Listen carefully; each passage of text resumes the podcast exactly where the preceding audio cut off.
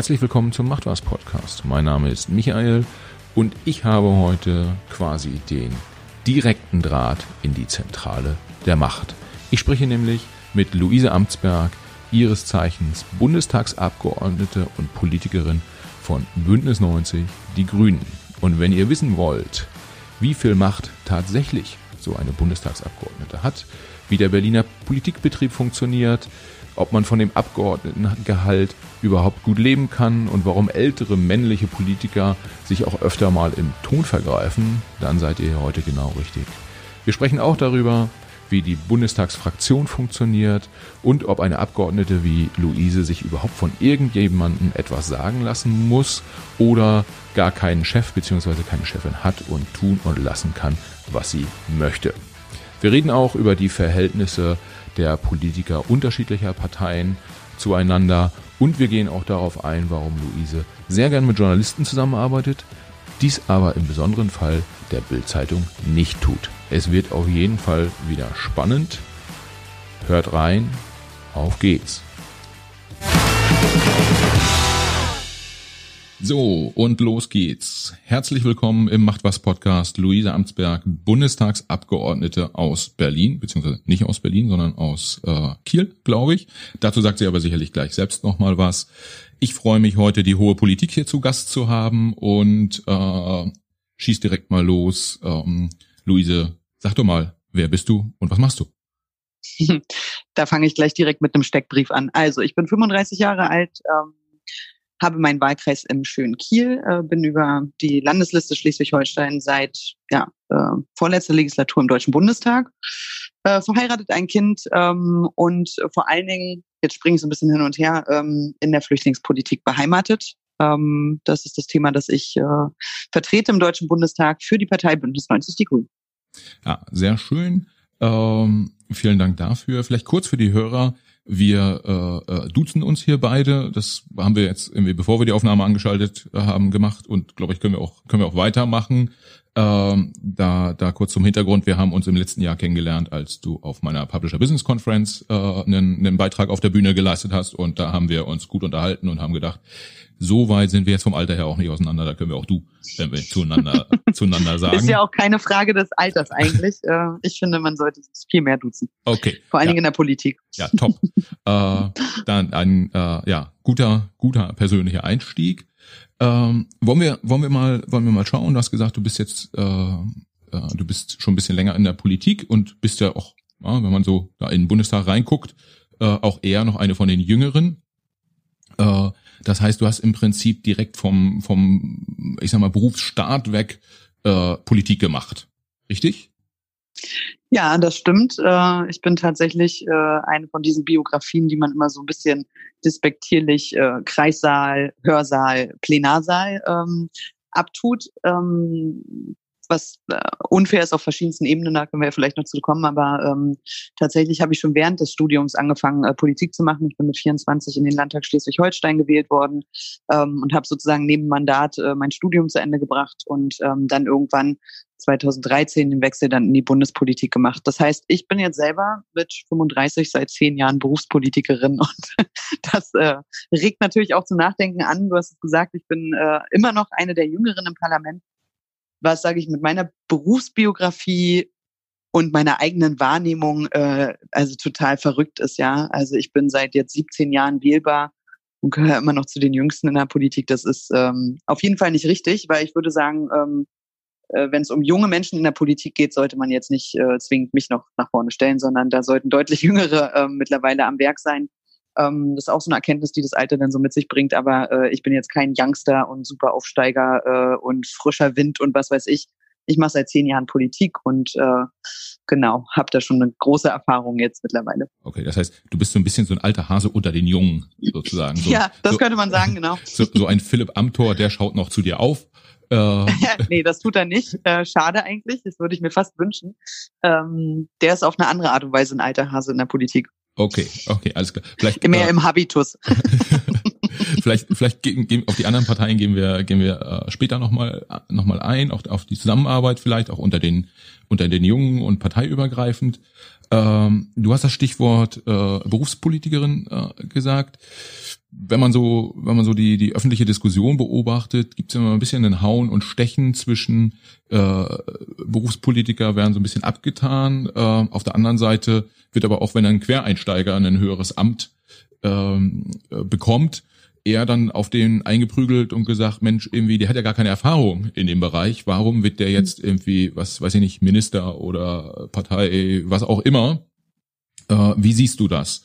Äh, glaubst du, es ist ein bisschen gefährlich, wenn da so, ich glaube, 600 Abgeordnete sitzen ungefähr im Bundestag, äh, wenn die alle Berufspolitiker sind? Oder müssen die Berufspolitiker sein? Oder muss eine gewisse Quote von Berufspolitikern dabei sein? Äh, was glaubst du, was ist so optimal?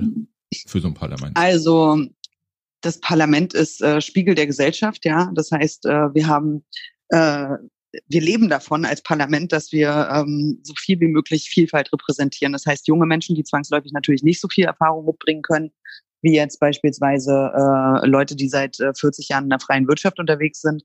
Ähm, aber wir brauchen natürlich auch die Menschen, die äh, diese Lebenserfahrung mitbringen. Das heißt, am Ende des Tages muss das Parlament äh, beides abbilden.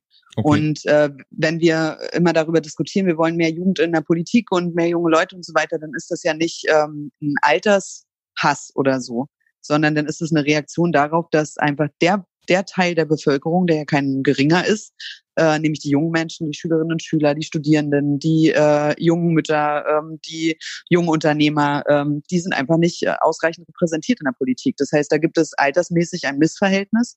Und deswegen müssen wir uns darüber unterhalten, dass diese, ich sag mal, mal gezielten Versuche, gerade junge Leute in der Politik auch zu diskreditieren, dass die aufhören. Denn natürlich habe ich mit 24 zwar Politik gemacht und ich glaube genauso gut wie andere. Mir fehlte dann vielleicht Lebenserfahrung, aber dafür habe ich ganz andere Perspektiven mit eingebracht und das muss ein Parlament leisten. Es soll keine Elite sein, die, äh, wo Lebenserfahrung die einzige Währung ist, sondern es geht einfach darum, die Blickwinkel aller Teile in der Gesellschaft abzubilden und dann eben auch gute Entscheidungen zu treffen. Und ich meine, gerade beim Thema Klimaschutz kann man ja auch mal ganz offen sagen, äh, ist es ja so, dass gerade die Jugend und deren Zukunft in diesem Feld vergessen wird.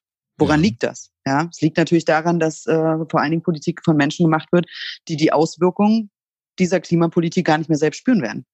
So, und das äh, meine ich damit. Es braucht einen Ausgleich, damit man gute Entscheidungen für alle Lebensbereiche, aber auch für alle Generationen treffen kann. Okay. Du hast gerade gesagt, äh, junge Politiker werden teilweise gezielt diskreditiert.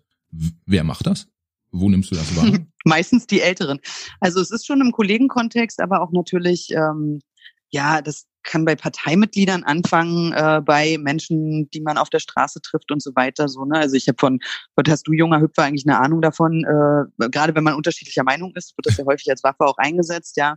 Ähm, was hast du, junger Hüpfer, eigentlich für eine Ahnung von Wirtschaft oder von, äh, äh, weiß ich nicht, ähm, was eigentlich wichtig ist im Leben und so weiter.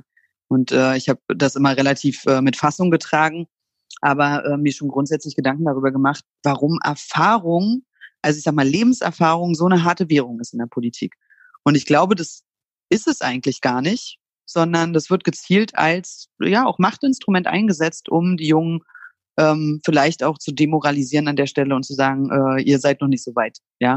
ja. Und das finde ich falsch. Ähm, da ändert sich aber auch viel. Also ich will jetzt nicht nur destruktiv sein, da passiert auch eine ganze Menge. Ja, es gibt in allen Parteien mittlerweile junge Leute, die auch eine Chance bekommen, aber eben noch nicht ausreichend in meinen Augen.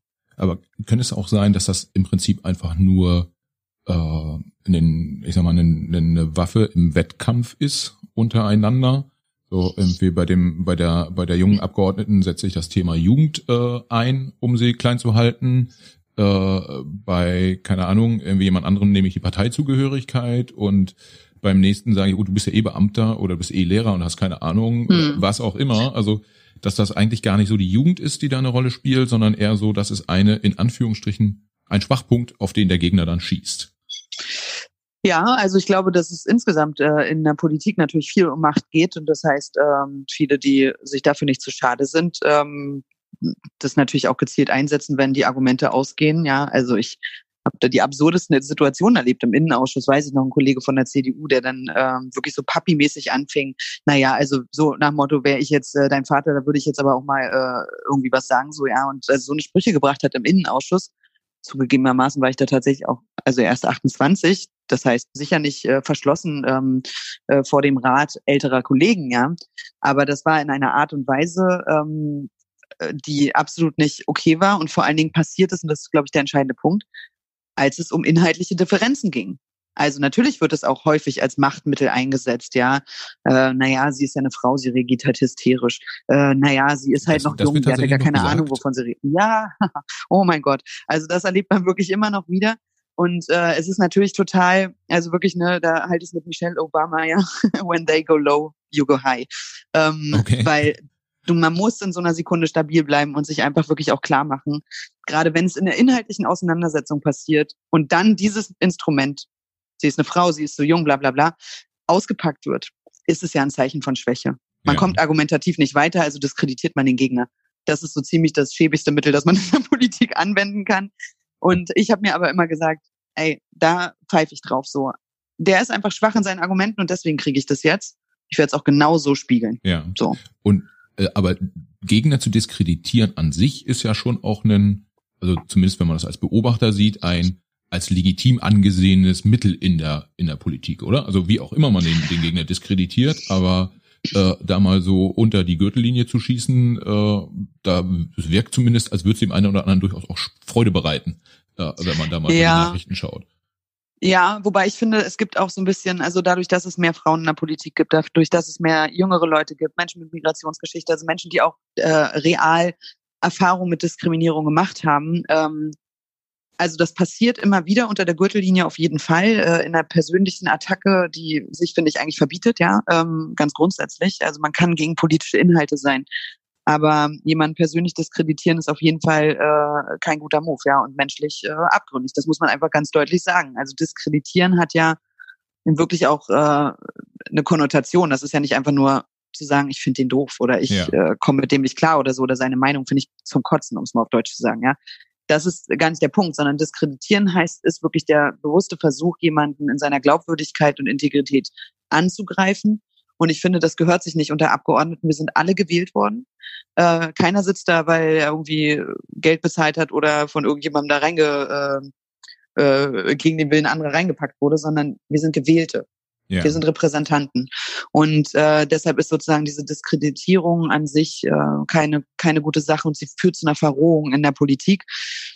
Und da kann sich jeder selber fragen, will man solche, will man so sein, als Mensch auch. Ja? ja. Denn wir sind ja als Abgeordnete nicht Maschinen, sondern wir sind ja auch Menschen und wollen wir so einen Ton haben. Und der Umstand, nur um das noch ganz kurz den Gedanken zu Ende zu bringen, der Umstand, dass das trotzdem passiert, zeigt eigentlich, wo Politik derzeit auch steht. Der Ton im Parlament ist durch einige Akteure wirklich äh, rau geworden. In vielen Bereichen muss man wirklich auch Angst haben, Fehler zu machen, weil die Reaktion brutal ist, ja. Äh, und überhaupt die Auseinandersetzung über bestimmte Themen ist so, wird so harsch geführt, dass sie auch teilweise echt an Menschlichkeit vermissen, vermissen lässt. Das muss man wirklich auch deutlich sagen. Wobei es natürlich auch wir problematisieren jetzt hier äh, sozusagen die schlimmen Seiten der Politik. Es gibt natürlich auch, auch schöne und respektvolle, ja, es gibt ganz tolle Kooperationen auch über die Parteigrenzen hinweg. Ähm, auch viel Respekt, äh, viel Unterstützung auch. Ne? Es gibt die Leute, die finden Junge jetzt in der Politik doof, äh, aber es gibt auch sehr viele ältere Kolleginnen und Kollegen, die ähm, die das voll verinnerlicht haben und äh, wahnsinnig viel tun, auch damit die jüngeren Kollegen auch einen guten Einstieg haben und gut arbeiten können. Ja. Ähm, wie, wie viele Kollegen hast du eigentlich im Bundestag sitzen da tatsächlich? Sind es die, ich glaube, ich habe gerade gesagt, so über den Daumen 600? Äh, weißt du, wie viel? Ah, es sind sogar mehr, aber ich bin jetzt gerade, äh, es müssten über 700 sein, aber ähm, bei der äh, das Parlament ist ja noch angewachsen. Ähm, aber die genaue Zahl habe ich jetzt gerade gar nicht im Kopf. Peinlich. Ja. Eigentlich müsste ich die wissen. Da sieht man mal, dass ich sehr lange keine Besuchergruppen mehr hatte. ähm, wegen Corona. Aber äh, ja, nee, also ähm, wir sind über 700 Abgeordnete und ähm, natürlich sind im Parlament nicht immer zu aller Zeit alle ähm, dort weil wir sind ja ein Arbeitsparlament. Ja. Das heißt, ähm, zu den jeweiligen Fachdebatten sind dann auch äh, äh, dann äh, die jeweiligen Fachpolitikerinnen und Politiker da. Macht natürlich bei meiner begrenzten Zeit und der Vielfalt der, der Vielzahl der Themen jetzt keinen Sinn, dass ich, äh, weiß nicht, bei der Düngemittelverordnung äh, im Plenum anwesend bin. Das können unsere Agrarpolitiker machen. Aber es ist natürlich wichtig, wenn es um Rechtsextremismus ja. geht oder Flüchtlinge, dass ich dann anwesend bin. Okay. Und so teilen wir Abgeordneten uns die Arbeit so ein bisschen auf. Okay. Die, ja, sagen wir, gut 700 Abgeordneten, die da äh, äh, im Parlament sitzen, das sind ja, aber man würde man so sagen, Mensch, das sind ja so die, die mächtigsten Deutschen sozusagen und prozentual auf die Gesamtbevölkerung gesehen ja doch auch durchaus sehr wenig. Fühlt man sich da so ein bisschen wie äh, in einem elitären Club angekommen? Also ich finde das gar nicht, äh, elitärer Club finde ich so negativ, muss ich tatsächlich sagen. Für mich ist es ein Privileg. Also Abgeordnete zu sein, äh, Politik machen zu dürfen in diesem ähm, mega interessanten, äh, tollen Land. Ähm, ja, in der jetzigen Zeit ist, äh, ist ein Privileg und es ist ähm, etwas, für das man wirklich viel auch arbeiten muss und äh, auch viel einstecken muss, by the way. ähm, aber das, äh, dieses Gefühl natürlich, also für mich persönlich, als ich das erste Mal an diesem äh, Pult im Bundestag stand und reden durfte, bei mir hat das auch nochmal eine ganz starke familiäre politische Komponente. Ähm, das war schon ein sehr mächtiges Gefühl, ja. Also mächt über oder überwältigendes Gefühl vielleicht so. Okay, ja. okay. Da irgendwie kommt man dann ja hin und in Deutschland kommt man äh, ins Parlament, weil man in einer in einer Partei sich sich engagiert. Äh, du hast dich jetzt für die Grünen entschieden äh, andere, andere wählen andere Parteien. Ähm, oft hört man jetzt gerade, vielleicht während der Corona-Krise, äh, nicht, aber davor war, war dann immer so, so, also wenn du in die Politik gehen willst, dann gehst du am besten irgendwie zu den Grünen, weil die wachsen gerade so extrem stark, die kriegen wahrscheinlich viele Stimmen. Da sind mal richtig viele Posten zu verteilen. Äh, äh, am, be am besten da eintreten und SPD, irgendwie, die haben eh viele Mitglieder und irgendwie weniger Posten jetzt, da wird es ein bisschen schwierig. Äh, Selbstverständlich sagt natürlich jetzt jeder äh, Politiker, danach habe ich meine Partei nicht ausgewählt. Das äh, äh, äh, würde ich jetzt auch nicht von dir verlangen, das nochmal zu wiederholen. Aber äh, irgendwann wählt man ja mal eine, eine Partei, äh, engagiert sich auf, auf kommunaler Ebene meinetwegen. Äh, wie findet man so eine Partei? Also jetzt von dir selbst irgendwie ausgehend, aber vielleicht hast du ja auch was von, von anderen Kollegen, auch anderen Partei, äh, aus anderen Parteien mal gehört. Ist das eigentlich so, dass man sagt, Mensch, äh, ich ja, damals war jetzt, keine Ahnung, jetzt die jungen Mädels sagen heute alte, alle so Wunsch, da ist der Robert Habeck, jetzt, jetzt möchte ich gerne bei den Grünen eintreten. Äh, oder wie funktioniert das? Ich glaube, die jungen Frauen, äh, die jetzt zu uns kommen, die kommen vor allen Dingen wegen Annalena Baerbock, aber äh, das werden wir hier nicht auflösen. Ähm, nee, also bei mir persönlich war das, äh, also ich glaube, es gibt zwei Dinge. Ähm, das erste ist, äh, dass will man politisch sein und sich einbringen? Und das Zweite ist, äh, will man das über eine Partei tun? Es gibt natürlich auch wahnsinnig viele andere Möglichkeiten, äh, sich politisch zu engagieren in Organisationen, im Sportverein oder äh, irgendeinem Umweltverband oder was weiß ich. Ähm, das heißt, das ist ja erstmal die erste Frage. Will man politisch sein und sich einmischen und wenn ja, über welchen Kanalen? Wenn man dann zu der Entscheidung kommt, ich will ähm, Politik aktiv mitgestalten, vielleicht irgendwann auch aus dem Parlament heraus, dann ist natürlich der Weg in eine Partei irgendwie notwendig, weil äh, in den seltensten Fällen schaffen es Kandidaten ohne Partei in ein Landesparlament oder in ein, äh, in ein ähm, äh, Bundesparlament, jetzt wie den Bundestag. So, das heißt, die Parteizugehörigkeit, obwohl das eigentlich von der Verfassung gar nicht so richtig so vorgesehen ist, ähm, hat natürlich eine starke äh, Kraft an der Stelle. Für mich persönlich war das eine komplett einfache Entscheidung. Äh, ich bin in der DDR geboren und äh, war sechs Jahre alt, als die Mauer gefallen ist. Mein Vater war in der DDR im Widerstand, saß als politischer Gefangener im Bautzen. Ähm, ja, und Bündnis 90 Die Grünen, muss man ja dazu sagen. Es ist eine Bürger, ist unter anderem entstanden aus der Bürgerrechtsbewegung in der DDR. Das heißt, für mich war die Frage, wo kann ich auch Politik machen, wo sozusagen auch diese eigene familiäre Erfahrung eine Rolle spielt, ja, und äh, gewürdigt wird. Und da war ich ganz schnell bei Bündnis 90 Die Grünen, ähm, Bürgerrechte, Frauenrechte, Rechte von Minderheiten, aber eben auch Klimaschutz war für mich so ein sehr überzeugendes Gesamtpaket, ähm, das sowohl meiner eigenen Geschichte als auch meinem politischen Interesse Rechnung getragen hat.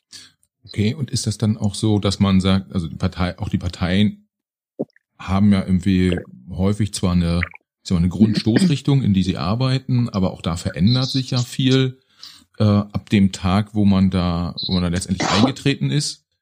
Ähm, wie, wie, wie funktioniert das dann? Äh, versucht man dann direkt vom ersten Tag an auch den Kurs der Partei mitzubestimmen oder guckt man sich erstmal an, wie das so läuft und jede Partei hat ja auch so ein bisschen ihre eigenen Regeln. Äh, wie, wie war das bei dir?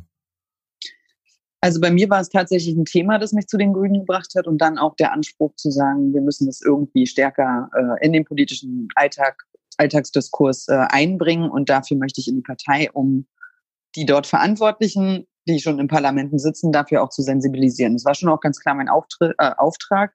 Ne, ich habe äh, mich relativ früh angefangen, für Flüchtlingsrechte zu interessieren, weil mir einfach aufgefallen ist, dass in diesem Land äh, für Deutsche andere Reg Regeln und Rechte gelten als für geflüchtete Menschen in diesem Land. Das fand ich unfair. Dann habe ich gesagt, ich will, dass das in der Politik irgendwie eine Relevanz hat und diskutiert wird. Also gehe ich zu den Grünen und mache dieses Thema mit auf. Ich habe dann irgendwann eine Arbeitsgemeinschaft gegründet zu dem Thema. Ähm, wir haben äh, das viel diskutiert und es gab damals so eine sehr äh, krasse Kopftuchdebatte.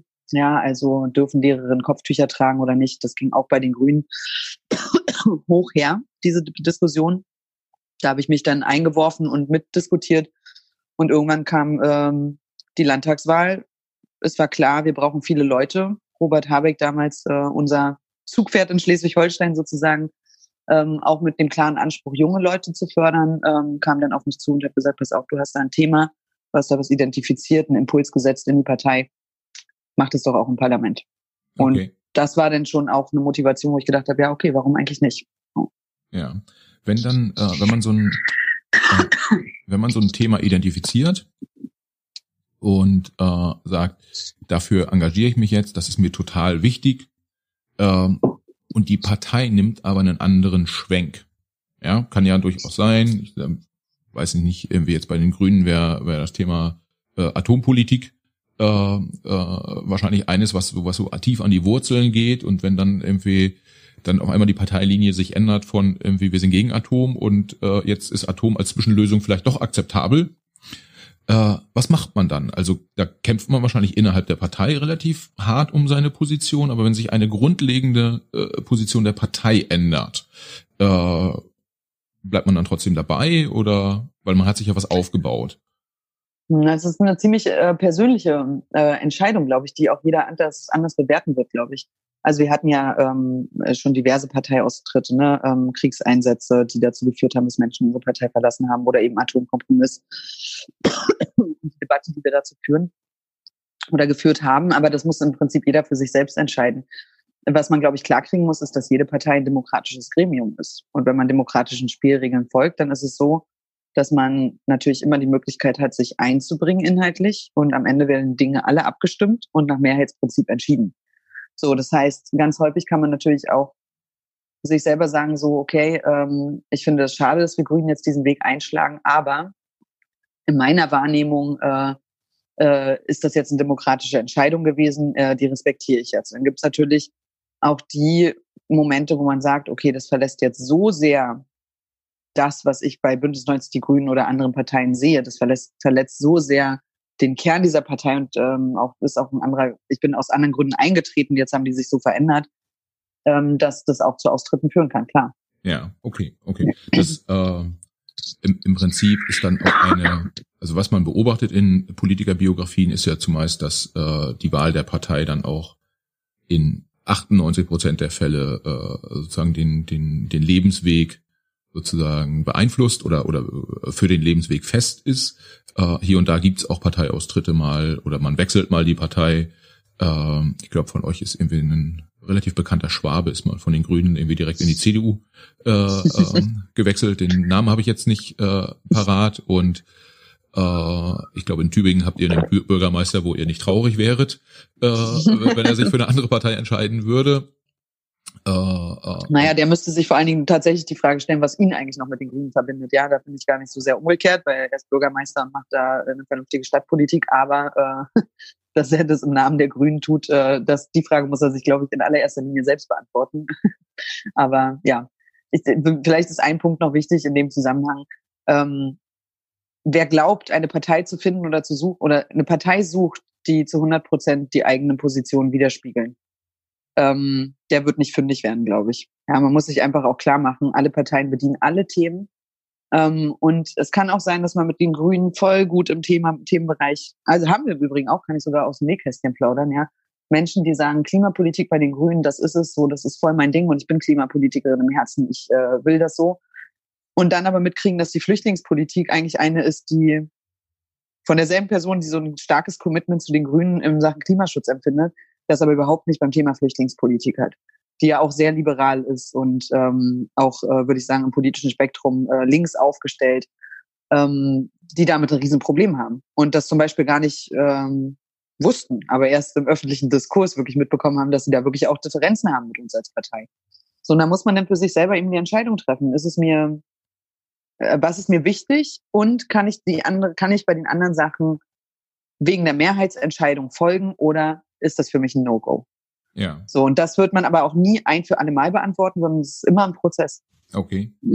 Okay, das heißt, man äh, hat diesen Prozess, der begleitet einen dann über das politische Leben hinweg. Ja. Äh, und bei jedem, mich auch. Ja, ist, ist ja auch anstrengend wahrscheinlich. Ja, äh, könnte ich könnte ich mir vorstellen, dass ständig dieser dieser Kampf um Positionen und ständig irgendwie Auseinandersetzungen und dann kommt noch ein älterer Herr in den Raum und sagt irgendwie junge Frau, was was haben wissen Sie eigentlich irgendwie vom vom Leben? Äh, das das stelle ich mir tatsächlich ein bisschen anstrengend vor. Äh, aber prinzipiell ist es so, man hat irgendwie seine Partei gefunden, man hat seine Position in der Partei. Äh, dann kommt auch noch ja, der der der Parteivorsitzende oder in deinem Fall der Landesvorsitzende äh, vorbei und sagt, du bist gut äh, dich hätte ich gern äh, äh, mit an Bord. Ähm, und dann dann steigt man auf sozusagen. Ähm, ja, irgendwie gibt's ja gibt's ja auch in anderen Berufen, dass man so ein bisschen Karriere macht. Ähm, Im Prinzip ist es dann so oder anders gefragt, ist es dann so, dass du vom Staat weg in einer Partei auch ein Stück weit ich formuliere es mal so, gemocht werden äh, möchtest oder, oder gemocht werden musst, um auch irgendwie dann diese, diese Themen voranzubringen. Also ähm, so ein Robert Habeck wird ja dann auf jemanden aufmerksam, einerseits, weil es gute äh, Positionen sind und weil man die vielleicht auch gut kommunizieren kann, weil man insgesamt einen guten Auftritt hat. Äh, aber der ist ja jetzt auch kein ganz unwichtiger Typ in der Partei. Da hilft's ja schon, auch wenn, wenn der einen mag. Also jetzt mögen nicht unbedingt definiert als persönlich äh, äh, mögen, aber man man, man muss Positives zurückbekommen und möglichst mhm. viel. Geht das direkt dann schon los oder ist es dann erst, wenn man ja später in der, in der äh, entscheidenden Funktion ist, dass man sagt, guck mal, was ich hier alles hingebracht habe, irgendwie würde ich das doch mal? Hm. Also ich glaube, man kann das gar nicht für alle Parteien gleich beantworten und auch gar nicht für alle Personen. Auch das ist sozusagen, ne, also man wird ja häufig gefragt, wie bist du in die Politik gekommen, wie hast du das gemacht, wie hast du das geschafft? Also ich glaube, es ist schon ähm, so, dass bestimmte Menschen in die Zeit passen und ähm, manche, für manche Menschen, die in der Politik sind, geht die Zeit auch irgendwann mal vorüber. Ich glaube, das Wichtigste ist, wenn man selber, man muss sich selber fragen, was will man? Wir haben wahnsinnig viele Parteimitglieder, die seit äh, wirklich 20, 30 Jahren für die Grünen kommunale Politik machen, überhaupt kein Interesse an der großen Bühne haben, sondern sagen, mir geht's darum, hier vor Ort in meiner äh, Kommune zu gestalten und zwar für die Grünen, das mache ich jetzt. Ähm, dann gibt's Leute, die den klassischen Aufstiegsweg machen. Dann gibt's auch die Überflieger oder diejenigen, die ziemlich schnell einfach vielleicht auch Glück gehabt haben. Ja, also ich äh, begreife meine politische Biografie auch ein Stück weit als gar nicht so forciertes. Für mich war gar nicht, ich wäre gar nicht auf die Idee gekommen, ein Mandat zu beanspruchen zu der Zeit. Ich wurde motiviert von Menschen, die an mich geglaubt haben. Das war nicht nur Robert Habeck, es waren auch andere. Ähm, und ähm, unsere Partei war damals bereit, eine 24-Jährige, damals jüngste äh, jemals im Landtag Schleswig-Holstein, ähm, ins Rennen zu schicken. So. Und da sind einfach wahnsinnig viele Faktoren zusammengekommen und das ist sicher dann auch mal Glück oder es passt einfach in die Zeit, in die politische Stimmung. Ähm, es gab sowieso einen Wechsel im Landesverband Schleswig-Holstein bei den Grünen mit Robert Habeck, der dann in den Landtag gegangen ist als Fraktionsvorsitzender. Das sind, äh, da war auch ein Umbruch so. Das hat bei den Leuten natürlich auch das Gefühl ausgelöst, Mensch, da können wir auch mal was sagen, auch mal eine junge Frau damit reinschicken oder so. Das ist so unterschiedlich bei so vielen Leuten. Ähm, ich glaube, man kann das gar nicht so pauschal beantworten. Und es ist mitnichten so, dass man immer sozusagen, zumindest bei den Grünen, immer so eine Parteikaderkarriere hinlegen muss. Ja, also mindestens zehn Wahlkämpfe musst du irgendwo Plakate rangeflockt haben und irgendwie äh, davor und danach äh, dich mit denen oder denen gut gestellt haben. Aber was auf jeden Fall so ist, ähm, und das hast du ja auch in deiner Frage so ein bisschen angedeutet, was in jedem Fall so ist, ist, dass es hilft, wenn Leute an einen glauben und einen auch sozusagen zur Seite stehen, weil es ist ein Konkurrenzgeschäft. Man kriegt das nicht geschenkt. Und dass Leute einen unterstützen oder namhafte Personen einen unterstützen, ähm, kann natürlich dazu führen, dass andere Vertrauen in dich haben, die dich vielleicht noch nicht so gut kennen. Und es kann aber auch ähm, dir selber genug Vertrauen geben, so eine Karriere überhaupt anzustreben. Und ich glaube, hätten mich Leute nicht motiviert, hätte ich mir das vielleicht gar nicht selber zugetraut. Ja. Ja. So, ich war dann risikofreudig genug, bin auch selbstbewusst genug für den Job, das ist alles kein Thema, aber ähm, vielleicht hätte ich es in der Zeit damals als vermessen betrachtet. Ja. Mich nach fünfjähriger Partei. Ich hätte so viele Leute vor mir gesehen, die in der Hierarchie irgendwie vor mir sind. Aber es war eben äh, die Motivation und auch das zu, gute Zureden von anderen, die äh, mich dann da bekräftigt haben, das dann zu versuchen. Okay. Und das ist etwas, was ich natürlich jetzt häufig auch versuche, anderen zu spiegeln und anderen mitzugeben, in meiner Position auch jemand zu sein, der äh, Leute auch unterstützt, ja, äh, und auf ihrem Weg begleitet und ihnen auch Mut macht. So. Okay, das macht sich auch dann äh, in, ich sag mal, in 35 Jahren, wenn du dann deine Biografie rausbringst, dann äh, oh Gott. macht sich das ganz gut, wenn da drin steht, Oh ich, ich, wurde, ich wurde gerufen. Äh, genau. ja, äh, Luise Amtsberg auf dem Weg zur Bundeskanzlerin sozusagen. ähm, ja, wie, wie ist das eigentlich, wenn man da äh, persönliche Ambitionen äh, hat und die, die gegebenenfalls auch äußert? Also so dieses, äh, dass jetzt jemand nach vorne geht und sagt, so, äh, äh, wie, wie Gerhard Schröder, ich glaube in den 18, 80ern da an so, einem, an so einem Zaun vom Kanzleramt rüttelt und sagt, ich will hier rein. Äh, Ja, das, ist eine geile Geschichte auf jeden Fall. aber das, das, das war ja richtig cool, war es dann erst irgendwie 98, als er dann Kanzler wurde. Äh, Mhm. Davor wurde ihm das wahrscheinlich auch häufiger mal als Arroganz ausgelegt oder Karrierismus oder was auch immer. Wie geht man damit eigentlich um, dass man so, so Themen irgendwie ähm, ähm, platziert und auch sagt, ich will auch was werden? Also, Hm. ja, irgendwie, äh, ich will auch ein Amt. Ja, schwierig, weil ich meine, einerseits wird von Politikerinnen und Politikern verlangt, dass man eben es vor allen Dingen tut, weil man einen gewissen Idealismus, ähm, weil man die Demokratie liebt, weil man ähm, ein Thema hat, für das man brennt und so. Das reine Argument, ich finde es irgendwie geil, im Bundestag zu reden und äh, davon wollte ich schon immer mal ein Foto haben. Äh, das, das kommt natürlich überhaupt nicht gut an. Und ich kann auch jedem, der das nicht empfindet, sondern dem es wirklich sozusagen um den Status geht, kann ich nur empfehlen, don't do this job, ja, weil das dafür ist es, dafür verlangt es zu viel von einem ab. Ja. Also wenn man nicht wirklich mit Überzeugung und auch einem Gestaltungswillen und dem Glauben an die Demokratie, ich nehme die AfD jetzt mal ganz äh, explizit aus, weil da äh, stellt sich das nochmal anders dar. Aber wenn man das als äh, Grundlage nimmt, ähm, sozusagen der reinen Karriere wegen, dann wird man nicht glücklich werden in diesem Job Ja. weil äh, dafür ist es ein zu großes Konkurrenzgeschäft. Äh, man kann auch leicht flöten gehen und verloren gehen, überhaupt keine Relevanz haben. Ähm, und äh, die Menschen werden das merken.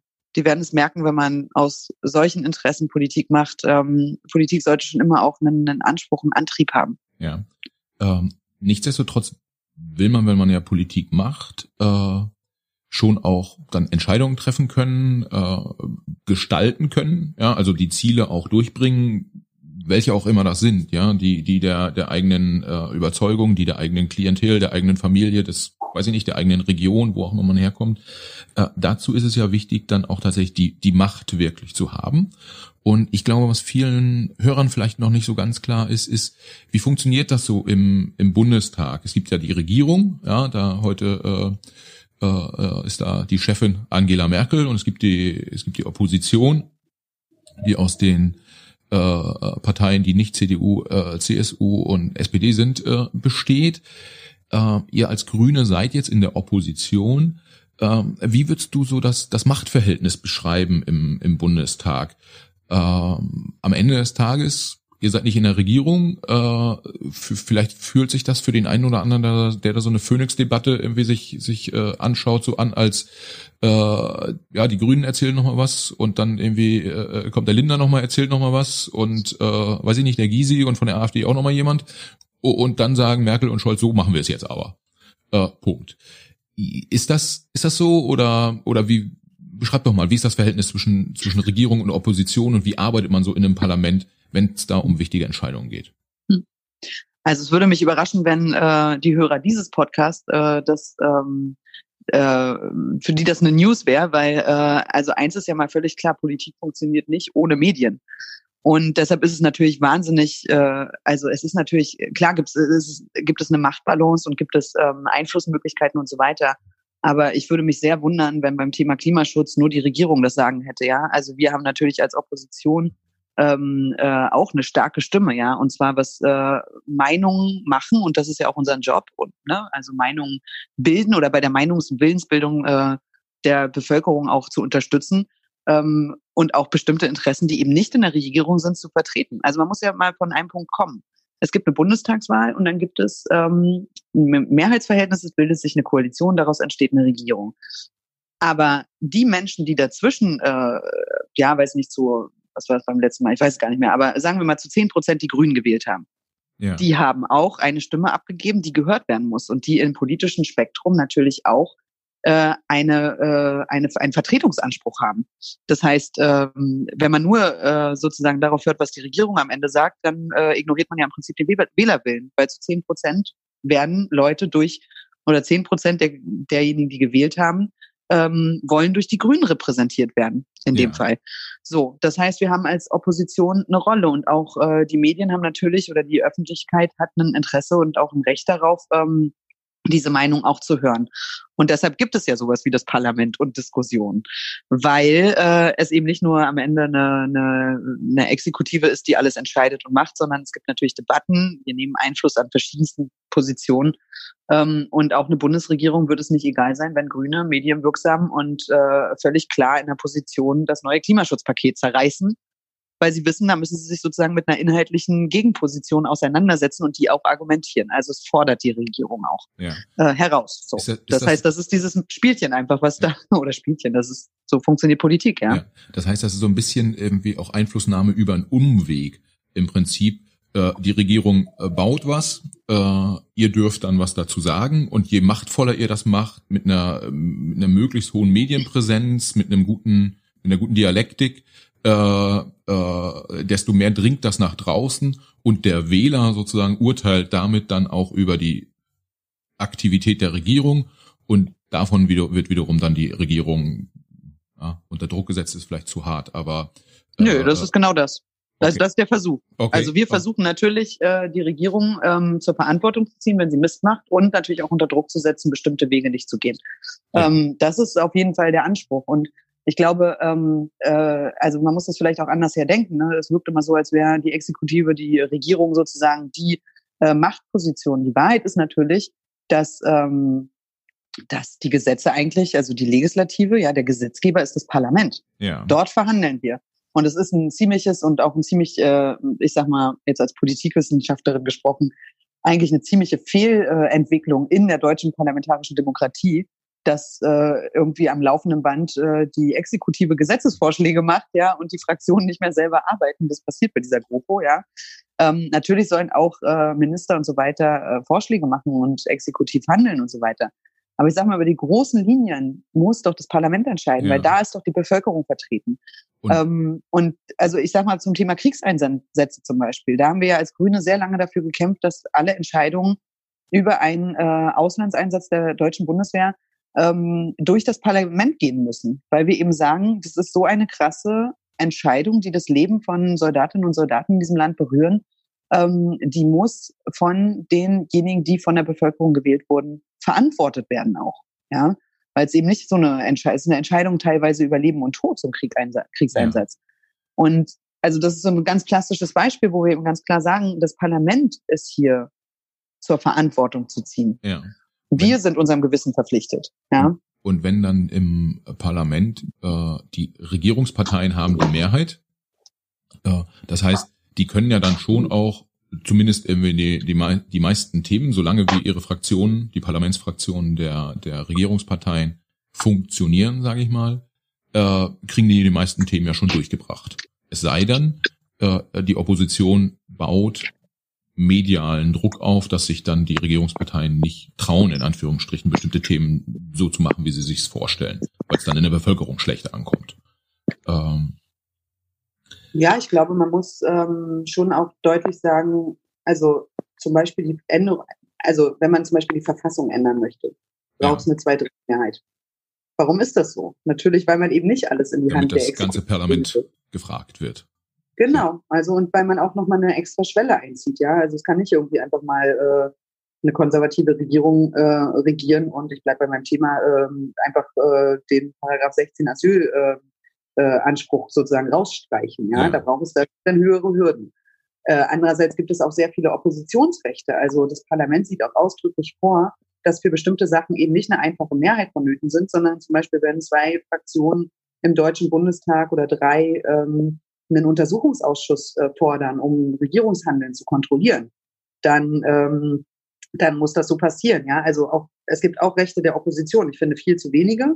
Ja. Ähm, aber ähm, es ist halt ein System von Checks and Balances. Ja. Im besten Fall funktioniert das, ähm, weil wir natürlich eben auch sagen, wir haben als Parlament, das ist unsere Hauptaufgabe, die Kontrolle der Regierung. Ja. Und wenn es in solche Sachen geht wie Verfassungsschutz und so weiter, ist es ja auch total wichtig, exekutives Handeln zu kontrollieren und zu gucken, ist der Bürger und die Bürgerin in diesem Land eigentlich ausreichend geschützt. Ja. Das ist das, was wir machen. Und da gibt es viele Fehlentwicklungen, kann man auch Stunden drüber reden. Aber grundsätzlich muss man dieses, dieses Verhältnis zwischen Opposition, Regierung äh, Regierung und Parlament muss man äh, schon verstehen, weil sie ist eigentlich der Garant dafür, dass niemand in diesem Land unter die Räder kommt, wenn alle ihren Job machen. Ähm, in dem, in dem, was wir gerade gesagt haben, kam häufiger äh, das Wort Fraktion sozusagen vor. Fraktion mhm. ist ja dann die, äh, das sind die die äh, Personen der der einzelnen Parteien zusammengefasst, sozusagen die SPD-Fraktion, die Grünen-Fraktion, äh, die CDU, CSU-Fraktion etc. Äh, ein, ein Wort, was häufig durch die Medien geistert, ist in dem Zusammenhang aber auch Fraktionszwang. Äh, so wie ich das verstehe, äh, entscheidet die Fraktion, wie bei bestimmten Themen dann abgestimmt wird. Also im Zweifel entscheidet der Fraktionsvorsitzende, wie abgestimmt wird und alle Abgeordneten äh, machen dann mit und äh, ab und zu bekommt man ja in den Medien mit dann, dass sich da, äh, äh, dass es dann Abweichler gibt und dann wird sich auch mal halb öffentlich irgendwie gegenseitig beschimpft. Ja, haben wir auch schon öfter mal, öfter mal erlebt. Jetzt nicht bei den Grünen, muss muss ich ehrlicherweise sagen, also habe ich zumindest nicht mitbekommen. Gab es vielleicht auch. Äh, aber ich glaube, irgendwie in der CDU war es vor ein paar Jahren mal ein bisschen, bisschen größer, das Thema, äh, als es um die Euro-Rettung ging. Ähm, aber was steckt da dahinter? Also Gibt es Fraktionszwang wirklich oder ist das äh, ja der, der Fraktionsvorsitzende oder die Fraktionsvorsitzende, die dann so quasi als Zuchtmeister auftritt und versucht da die Leute in die in die Reihe zu bringen, die Parteisoldaten? Wie, wie funktioniert das? Was steckt da dahinter? Also einer Fraktion ordnet man sich selbst zu. Also ich bin natürlich über die grünen Liste gewählt worden. Äh, ich bin selber grünen Mitglied und ähm, äh, stehe zu dieser Partei ähm, und äh, möchte für diese Partei auch Politik machen. Das heißt, es war völlig klar, dass ich mich als Abgeordnete, die erst einmal frei und ihrem Gewissen unterworfen ist ähm, und auch zur Verantwortung gezogen werden kann persönlich, ähm, äh, bin ich erstmal völlig frei, zu jeder Entscheidung, die im Deutschen Bundestag getroffen wird, zu entscheiden, wie ich es für richtig halte. Ähm, ich habe mich aber natürlich nach Fraktionen zugeordnet, ähm, weil man in Fraktionsstärke natürlich auch machtvoller auftreten kann und weil äh, ich überhaupt keinen Widerspruch ähm, zu meiner Fraktion der Grünen sehe, insofern mich da auch gerne zuordne. Aber es ist eben eine, ne, das muss man auch verstehen, so die Abgeordneten sind erstmal ähm, frei gewählt, unserem Gewissen äh, unterlegen und ähm, äh, dem Wählerinnen, den Wählerinnen und Wählern gegenüber verantwortlich. So. Jetzt organisieren wir uns im Parlament in Fraktionen, die analog zu Parteien ähm, aufgebaut sind. So, das ist so, aber man könnte auch, es gibt ja auch ein paar äh, Abgeordnete, die keiner Fraktion angehören, die ja. der Fraktion groß.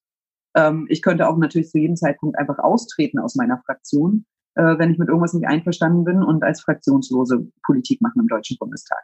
Das muss man, glaube ich, verstehen, wenn man diese Frage beantworten will. Wenn wir uns als Fraktion organisieren, ist natürlich der Anspruch auch, um vor allen Dingen auch Mehrheitsverhältnisse herzustellen, dass wir alle ähm, zu einer gemeinsamen Entscheidung kommen, wenn es um eine Sachfrage geht. So, und da ist es überhaupt nicht so, also ich kann jetzt nicht für die Grünen sprechen, es mag in anderen Fraktionen anders sein, aber der Toni Hofreiter oder die Katrin Göring-Eckert setzen sich da nicht hin und sagen, äh, Leute, das haben wir so entschieden, ihr stimmt bitte so ab. Dann wäre Halligalli bei uns im Laden, wenn das so okay. wäre. Sondern äh, wir haben Fraktionssitzungen und auch da äh, sind es demokratische Entscheidungen. Ja? Wir diskutieren Themen. Ähm, wir haben hohes Vertrauen in Fachpolitikerinnen. Also ich sag mal, wenn ähm, ich eine Entscheidung treffe in der Asylpolitik, zu einem Gesetzentwurf der Bundesregierung und sagt, der ist schlecht bei, dann mag nicht jeder Einzelne die Paragraphen, die ich da aufzähle, nachvollziehen können. Aber es gibt natürlich in mich als Abgeordnete für dieses Thema ein hohes Vertrauen meiner Kolleginnen und Kollegen. Ja. Die sagen, Luise ähm, folgt dieser, hat eine flüchtlingspolitische Agenda, die teile ich. Und wenn sie sagt, das ist falsch mit den und den Argumenten, dann glaube ich ihr das ab. So, manchmal geht es natürlich ein bisschen mehr äh, zur Sache und bei bestimmten Themen Ähm, zum Beispiel bei Auslandseinsätzen, die werden bei uns immer kontrovers diskutiert. Ähm, da gibt's immer Leute, die sagen, äh, nee, ähm, Hans-Christian Ströbele zum Beispiel war ja äh, sehr bekannt auch dafür zu sagen, ich lehne alle Auslandseinsätze der Bundeswehr ab und werde deswegen auch niemals einem zustimmen. Ja. Ähnlich wie die Linkspartei im Deutschen Bundestag. Äh, dann gibt es welche, die entscheiden das wirklich sehr stark nach Sachlage. Ähm, ist das Mandat ein gutes? Kann die äh, Bundesregierung ähm, gut argumentieren, dass sie die Soldatinnen und Soldaten auch schützen kann? Hat sie einen klaren Auftrag vor Ort? Jetzt entscheide ich das, ähm, in dem Fall stimme ich zu und in einem anderen Auslandseinsatz vielleicht nicht, weil das Mandat dann nicht gut ausgestaltet ist. Ja. Wir als Fraktion haben für uns immer gesagt, bei Entscheidungen, die das Gewissen betreffen, also Sterbehilfe, ähm, äh, Auslandseinsätze, was noch, Organspende waren ja auch so Themen. Da kann man nicht die Fraktionsdisziplin anlegen, sondern da muss es die Entscheidung der einzelnen Person bleiben und dann ist es auch in Ordnung, wenn sie anders entscheidet. Wir selbst haben die Regel, dass man das dann eben kundtut in der Fraktionssitzung, dass man anders abstimmen wird als die Fraktion. Dann begründet man das kurz und dann ist das auch okay. Das heißt, und deshalb braucht, würde ich auch nicht. Da, da braucht man auch ein bisschen Rückgrat. Oder wie Oliver Kahn sagen würde, entweder braucht man Eier, um dann aufzustehen in der Fraktion und zu sagen, Freunde, das ja. ist nicht mein Ding irgendwie, ich stimme anders ab. Also ich muss sagen, meine Erfahrung ist, in meiner Fraktion kann man relativ angstfrei Politik machen. Wenn man eine Überzeugung hat, und deshalb sage ich auch Karriere, Karrierismus als Motiv in die Politik zu geben, da wird man an vielen Stellen dann auch wirklich Schwierigkeiten ja. haben. Entweder man wird Mitläufer oder man wird seinen Positionen nicht mehr gerecht. Ähm, nein, es muss schon äh, auch eine überzeugte Haltung sein. Man kann das nicht einfach so äh, lapidar, oh mein Gefühl sagt mir jetzt hier so, deswegen mache ich das jetzt so sondern äh, wir setzen uns ja mit Themen auseinander und äh, wenn dann wirklich Bauchschmerzen sind mit den Entscheidungen, die Grüne an der oder der Stelle treffen, dann muss man das als Abgeordnete eben entscheiden, klar. Dann muss man sich eben auch exponieren und sagen, da gehe ich jetzt nicht mit, Leute, tut mir leid. Äh, aber ähm, bisher war es noch nicht so, zumindest habe ich das nicht mitbekommen, dass äh, an irgendeiner Stelle äh, Menschen dann ausgegrenzt, gemobbt oder, äh, weiß ich nicht, die in Ungnade bei den Fraktionsvorsitzenden gefallen sind. Okay. Das so. Aber vielleicht noch einen einzigen Punkt, ähm, äh, ganz zum Schluss, ich nenne es nicht Fraktionszwang, ich nenne es Fraktionsdisziplin, weil natürlich der Anspruch erstmal ist, dass wir gemeinschaftlich auftreten, aber es ist kein Zwang, gemeinschaftlich aufzutreten. Das wäre auch wirklich gegen das Prinzip der freien, des freien Abgeordneten. Und das würde ich dann so auch nicht mittragen. Aber natürlich ist der Versuch, dass wir uns alle einigen und eine gemeinsame Position finden und gemeinsam auftreten, der ist immer da. Manchmal klappt es, manchmal auch nicht. Ja, okay. Ähm, Wenn es um sehr stark um inhaltliche Positionen geht, dann dürften ja auch Parteigrenzen nicht immer große Rollen spielen. Äh, wie wie äh, entscheidet man, ob man mit einer anderen Partei zusammenarbeitet und insbesondere auch mit welcher man zusammenarbeitet? Mhm. Wenn man sagt, jetzt man hat vielleicht inhaltlich und von der, der Wirtschaft würde man sagen Zielgruppe äh, starke Überschneidungen, vielleicht mit Teilen der SPD, dass man sagt, mit denen wird man jetzt eher nicht so zusammenarbeiten wollen, weil irgendwie dann sagen die Leute, ach, kann ich auch die SPD wählen, brauche ich nicht die Grünen wählen, Stichwort letzte Hamburg-Wahl zum Beispiel, äh, äh, wo die Zusammenarbeit zwischen äh, Rot und Grün ja ganz gut funktioniert hat nach allgemeiner äh, äh Einschätzung. Und am Ende des Tages die Leute dann irgendwie gesagt haben, nein, kann ich auch SPD wählen, dann brauche ich, brauche ich Grünen nicht wählen. Und dann gab es doch nicht die erste grüne Bürgermeisterin hier in Hamburg. Ähm, spielen so Themen nicht doch auch eine Rolle, zumindest irgendwie, wenn schon nicht vordergründig, dann aber aber hintergründig, äh, dass man dann ja irgendwie ein FDP-Wähler wird wahrscheinlich äh, eher eher wenig irgendwie äh, Grüne wählen, deshalb kann man mit denen durchaus zusammenarbeiten, da verliert man kein Potenzial. Äh, SPD ist eher andersrum, oder sehe ich das mhm. komplett falsch?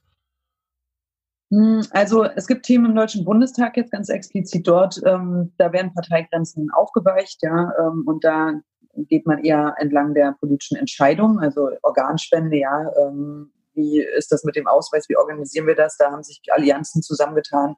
Äh, da gab es einen Antrag komplett durchzogen von SPD, Grünen, äh, CDU, Linken, ja, und dann gab es einen anderen, der genauso bunt gemischt war. Ähm, also das kann man äh, bei bestimmten Entscheidungen schon machen. Ähm, Grund, also die Frage von dir zielt ja mehr sozusagen auf das, was im politischen Diskurs außerhalb vom Parlament sozusagen bewegt wird. Also wie kann man sich abgrenzen auch ja. von anderen Parteien?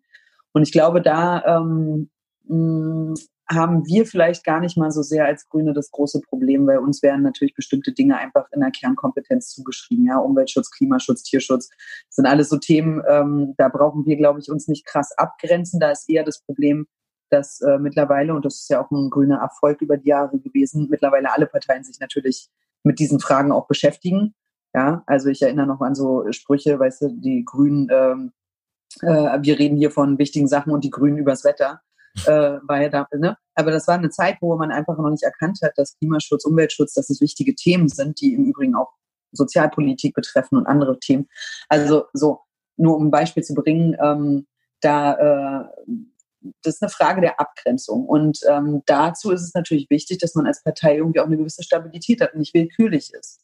Und da hat man ja schon bei bestimmten Parteien ja irgendwie das Gefühl, die folgen da gar nicht so einer klaren Leitlinie. Ein große, großer, um jetzt mal nicht nur von uns zu sprechen, großer Kritikpunkt an der, innerhalb der CDU an der Kanzlerin war ja, dass sie ihm viele althergebrachte konservative Dinge einfach so nonchalant aufgegeben hat, ja. ja. Also ähm, Wehrpflicht, äh, die Rolle von Frauen, ähm, gleichgeschlechtliche Ehe, Flüchtlingspolitik. So, sie hat ja auch viel liberalisiert im eigenen Laden und hat dafür viel Kritik bekommen, weil ganz offensichtlich äh, viele CDU-Mitglieder ähm, einfach auch besorgt waren, dass die CDU beliebig wird und diesen konservativen Kern nicht mehr folgt.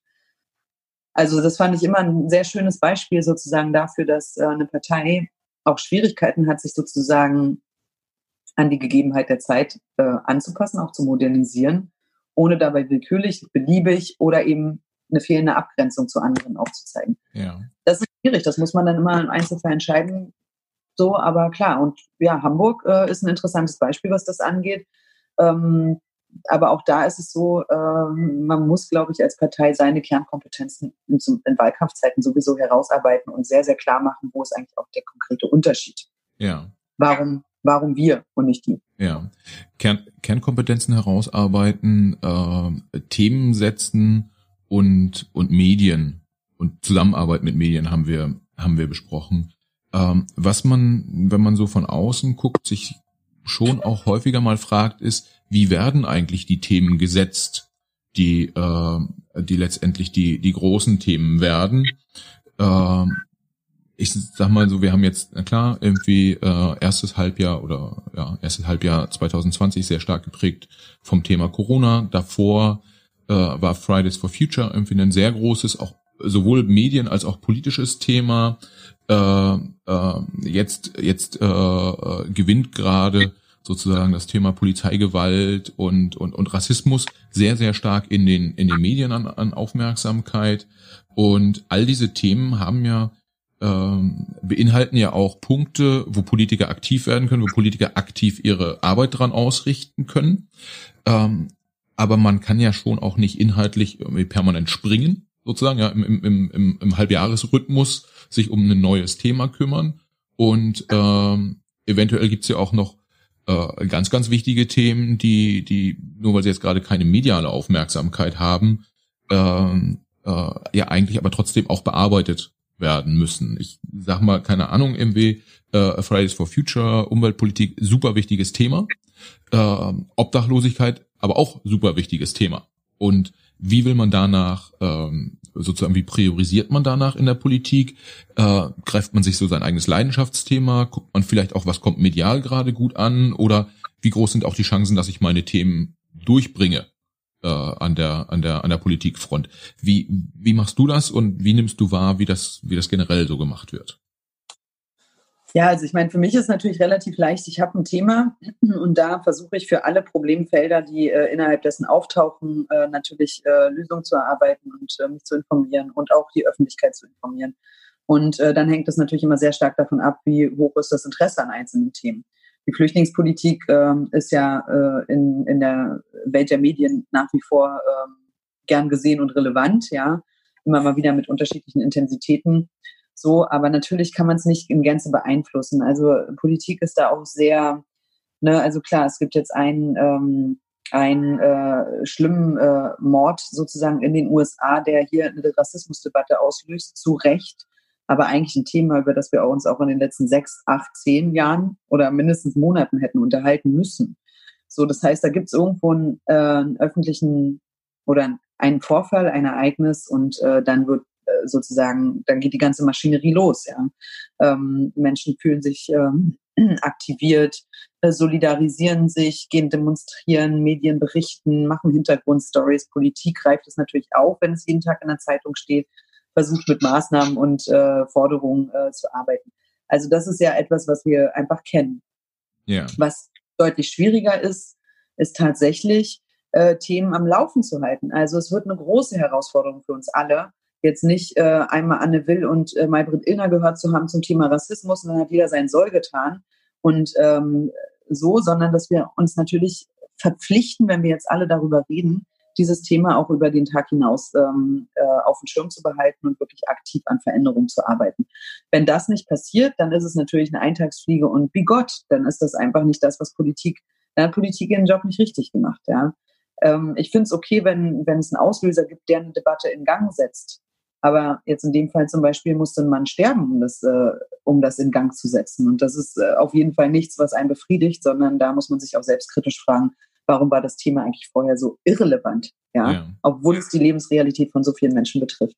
Also was ich damit sagen will, ist, ähm, man muss schon auch als Politikerin versuchen, wenn man Themen wichtig findet, auch den Platz und die Wahrnehmbarkeit zu finden. Ja. Das heißt, das äh, muss man einfach versuchen. Wenn man das nicht schafft, dann ja, macht man seinen Job nicht wirklich gut. Aber kann es auch sein, dass es einfach so viele Themen gibt, die wichtig sind aus unterschiedlichsten Perspektiven, dass man gar nicht alle bedienen kann und äh, ähm, also quasi in Anführungsstrichen sich auch ein bisschen das Motto zu eigen machen muss, ich kann nicht alle retten. Äh, hm. ähm, wie geht man damit um? Ja. Also das ist bestimmt so, dass äh, nicht alle Themen ähm, äh, Platz finden, aber deswegen glaube ich, ist es eben auch äh, die Verantwortung ein Stück weit, und ich nehme das auch so wahr im Übrigen, dass das so ist, ähm, äh, der äh, Medien, die wir haben, ähm, in Deutschland ähm, auch Raum zu geben für die Themen, die eben nicht äh, immer nur auf der äh, Frontseite der Bildzeitung stecken, sondern auch ein bisschen in die Tiefe zu gehen und auch Hintergründe zu beleuchten. So, und das ist ja etwas, das äh, viele auch tun. Ja, also ich äh, arbeite viel mit Journalistinnen und Journalisten zusammen, die mh, hm, ganz abseits vom Alltagsgeschäft an Dingen arbeiten, an Stories arbeiten, aufdecken, ähm, recherchieren, auch für uns eine wichtige Quelle sind am Ende des Tages, ja, auch für uns Politikerinnen und Politiker. Ja. Ähm, und ich glaube, die Währung kann nicht sein, wer schafft es auf die Bildzeitung vorne drauf. Ja. Weil dann äh, verzerrt sich was, sondern äh, die Währung muss sein, ähm, die Menschen, die man da vertritt, zu erreichen, natürlich auch ähm, deutlich zu machen, wir als politische Partei sind jetzt nicht nur eine monothematische Partei. Würde ich zum Beispiel der AfD äh, knallhart vorwerfen, ja, die kein Rentenkonzept hat, kein Sozialkonzept hat, sich aber politische Partei stimmt, Großteil der äh, politischen Themen, die relevant sind für Menschen in diesem Land, überhaupt nicht bedienen. Und äh, als politische Partei, glaube ich, muss man das eine tun, das andere nicht lassen. Das ist, glaube ich, die Devise, ja. Okay. Und ähm, ja, also da wünsche ich mir auf jeden Fall, dass, ähm, dass man da ein bisschen von dem Anspruch weggeht, äh, ähm, alle können alles gleich gut, aber dass alle Parteien auf jeden Fall ähm, auf die drängenden sozialen und äh, wirtschaftlichen und äh, politischen Fragen der Zeit eine Antwort haben, das ist also schon die Mindesterwartung, denke ich. Ja. Ähm, ich würde ganz gern in, in unserem Gespräch nochmal das eine oder andere äh, sozusagen besprechen, was wie, wie, wie du Themen persönlich siehst. Also äh, was bedeutet dieser Politikjob für dich persönlich? Und äh, in dem Zusammenhang nehme ich oft wahr, dass äh, zum Beispiel das, das Thema, was verdient man als Bundestagsabgeordneter oder Bundestagsabgeordnete, äh, ähm, dass das komplett unterschiedlich äh, bewertet wird in der in der Öffentlichkeit. Ja, also ich habe durchaus schon mit Leuten gesprochen, die gesagt haben, da die Politiker, die machen sich alle so dermaßen die Taschen voll, die werden alle reich. Äh, und äh, dann gibt's aber auch viele Leute, die sagen, also für die paar Euro, die die da verdienen, würde ich morgens nicht aufstehen. Äh, kannst du da äh, ein bisschen, ein bisschen Transparenz reinbringen? Also was zum Beispiel äh, oft nicht so ganz verständlich ist, was verdient jetzt eigentlich konkret ein Bundestagsabgeordneter oder eine Bundestagsabgeordnete? Also was kommt wirklich an äh, auf dem persönlichen Konto am, am, am Monatsende, jenseits von, was man alles noch so kriegt, um Mitarbeiter zu bezahlen etc. Und äh, äh, welchen, äh, ja, welchen, welchen Wert hat diese Vergütung für dich? Hm. Ähm, ja, super spannendes Thema und äh, auch so ein, so ein Thema, das übrigens häufig genutzt wird, um zu diskreditieren. Ne? Also vielleicht äh, ganz grundsätzlich, ähm, wir äh, bekommen kein Gehalt, sondern eine Diät. Ja, also wir werden natürlich aus Staatsgeldern ähm, bezahlt, sind aber auch ähm, Steuer Zahlerinnen und Zahler. Das finde ich immer ganz interessant, weil das viele nicht wissen. Ja, wir haben eine Diät, die ist etwas über 10.000 äh, Euro monatlich und ähm, äh, alle denken, oh, das kommt bei mir an und ist das, was äh, übrig bleibt. Nein, ich zahle auch Steuern und natürlich, wie es das Gesetz vorschreibt, Spitzen, Spitzensteuersatz. Ähm, das ähm, kann man sich dann ausrechnen, was da ungefähr äh, je nach Lebenslage übrig bleibt am Ende. Ähm, ich sage immer, für mich ist es ein, äh, ein Auskommen. Also ich habe äh, genug Geld, um ein komfortables Leben zu führen, aber ich habe jetzt keinen Reichtum, der mir irgendwie eine Finca auf Mallorca beschert nach drei Jahren Abgeordnetenschaft. Ja, es ist auch nicht so, dass äh, also ich würde es ja auch nicht wollen, by the way, aber so. Die Finca nicht ähm, oder das viele Geld? Aber, nee, aber das ist halt immer so natürlich, ne, ihr seid reich, ihr seid reich. Ja gut, Reichtum ist ja was total äh, Subjektives, ja. Ähm, also ich bin in einer Arbeiterfamilie groß geworden. Wir hatten immer Geldsorgen, äh, Prekärbeschäftigung war immer ein Thema bei uns. Das Leben, das ich jetzt führe, ist ein sehr, sehr komfortables. Ich kann in Urlaub fahren, ich kann mir schöne Dinge leisten, ich kann schön wohnen. Das ist ein Privileg, das viele nicht haben. Ähm, aber es ist natürlich, wie du sagst, auch für viele so, was für die Kohle reibt ihr euch da jeden Tag auf, habt keinen Urlaub, nie Wochenende, seid immer erreichbar, müsst immer quatschen. seid ihr eigentlich bescheuert, ja? Das höre ich auch, ja. So. Und woran liegt das? Natürlich daran, dass so eine Summe Geld für jeden etwas anderes ist. Und das ist ja auch irgendwie total äh, logisch. Das gilt ja auch für alle anderen Sachen. Äh, ja, manche sagen, Lebensmittel sind teurer, teuer, manche sagen, es äh, ist ja viel zu billig, wir sollen davon wirklich ein Auskommen haben, ja. Die Bauern ganz sicher nicht. So, und das finde ich deswegen immer so eine unfaire Debatte. Die Frage ist doch, was wollen wir eigentlich äh, erreichen? So, wir wollen, dass da Menschen sitzen, die nicht korrumpierbar sind. Ja. Das ist der Punkt eins. So, das heißt, du brauchst natürlich eine Diät, die irgendwie von, von ich sag mal, vom äh, Gehalt her so ist, dass du gut davon leben kannst. Und äh, so, mich stört das Argument ein bisschen, weil am Ende immer da rausgelesen wird, wenn wir zu wenig kriegen, dann würden wir uns alle bestechen lassen. Also äh, das sehe ich jetzt auch nicht und finde es auch nicht richtig. So, das heißt, wir wollen etwas, das den Lebensunterhalt von äh, Politikerinnen und Politikern sichert. Da wird immer äh, sozusagen die Gehaltsklasse der Richterschaft angelegt. Also unser, unsere Diät kommt nicht aus dem Nichts, sondern die wird sozusagen ins Verhältnis gesetzt äh, zu den äh, Richterinnen und Richtern, die wir in diesem Land haben. Ja, und also man wird, will einen Vergleich machen zwischen Legislative und Judikative. Das finde ich auch vollkommen richtig. Wichtig ist, wir zahlen Steuern, also es geht auch wieder Geld zurück ins System. Ähm, und äh, man muss sich ja auch die Frage stellen, wie sonst sollte es gehen? Ehrenamtlich, hauptberuflich Politik machen, ist ja unmöglich. Da wird, glaube ich, jeder äh, einschlagen, ja. Ähm, und das unterstützen. So, das heißt, wollen wir Abgeordnete, die aus der freien Wirtschaft sind oder nur Superreiche, die sich das leisten können, ein paar Jahre einfach für laut zu arbeiten? Nein, wir wollen ja alle gesellschaftlichen Schichten abbilden. Das heißt, wir müssen auch auffangen, wenn Menschen beispielsweise aus einem Hartz-IV-Bezug kommen und ähm, ein Mandat erlangen und dann im Deutschen Bundestag sitzen. Und wir wollen den Abgeordneten ein, äh, ein, eine gewisse Unabhängigkeit ermöglichen. So, das heißt, sie müssen ihre laufenden Kosten decken können. Ja. Das finde ich ist so der Anspruch und ähm, deshalb finde ich das auch vollkommen richtig. Diätenerhöhung, äh, da muss man eben immer gucken, ja, Diätenerhöhung finde ich falsch, Anpassung an bestimmte Preisentwicklungen und äh, in beide Richtungen, ja, ähm, das macht man ja mit, äh, mit anderen Gehältern auch, das finde ich noch okay. Ähm, ja, aber ich würde sagen, immer zu definieren über die Kohle ist halt auch irgendwie so schwierig. Ne? Also ich glaube, sagen zu können, dass viele Menschen im Abgeordnetenbetrieb das nicht wegen des Geldes tun. Ja, okay.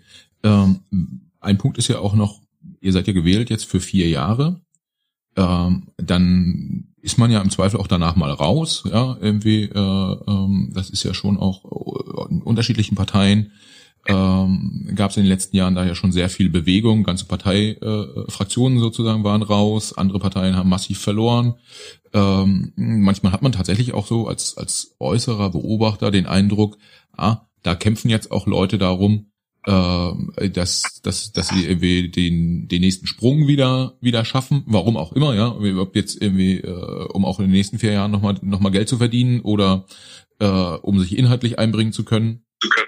Äh, da gibt's äh, ja unterschiedliche Wahrnehmungen.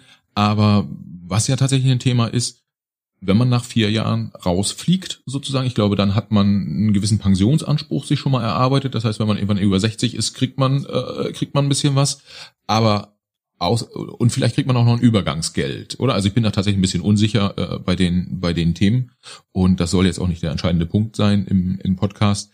Nur ähm, ich sag mal so, der, man kommt rein, man verdient dort äh, ähm, okayes Geld, äh, man kommt dann wieder raus, da gibt's dann ein Übergangsgeld, so dass man, so dass man nicht direkt äh, in, in Hartz IV äh, fällt und äh, gewürdigt wird das Ganze dann irgendwann, wenn man im Rentenalter ist, dann hat man auch noch eine gewisse Pension, einen gewissen Pensionsanspruch sich, sich erarbeitet, ohne jetzt genau zu wissen, wie lange man im Parlament sein muss, um diesen Pensionsanspruch zu haben.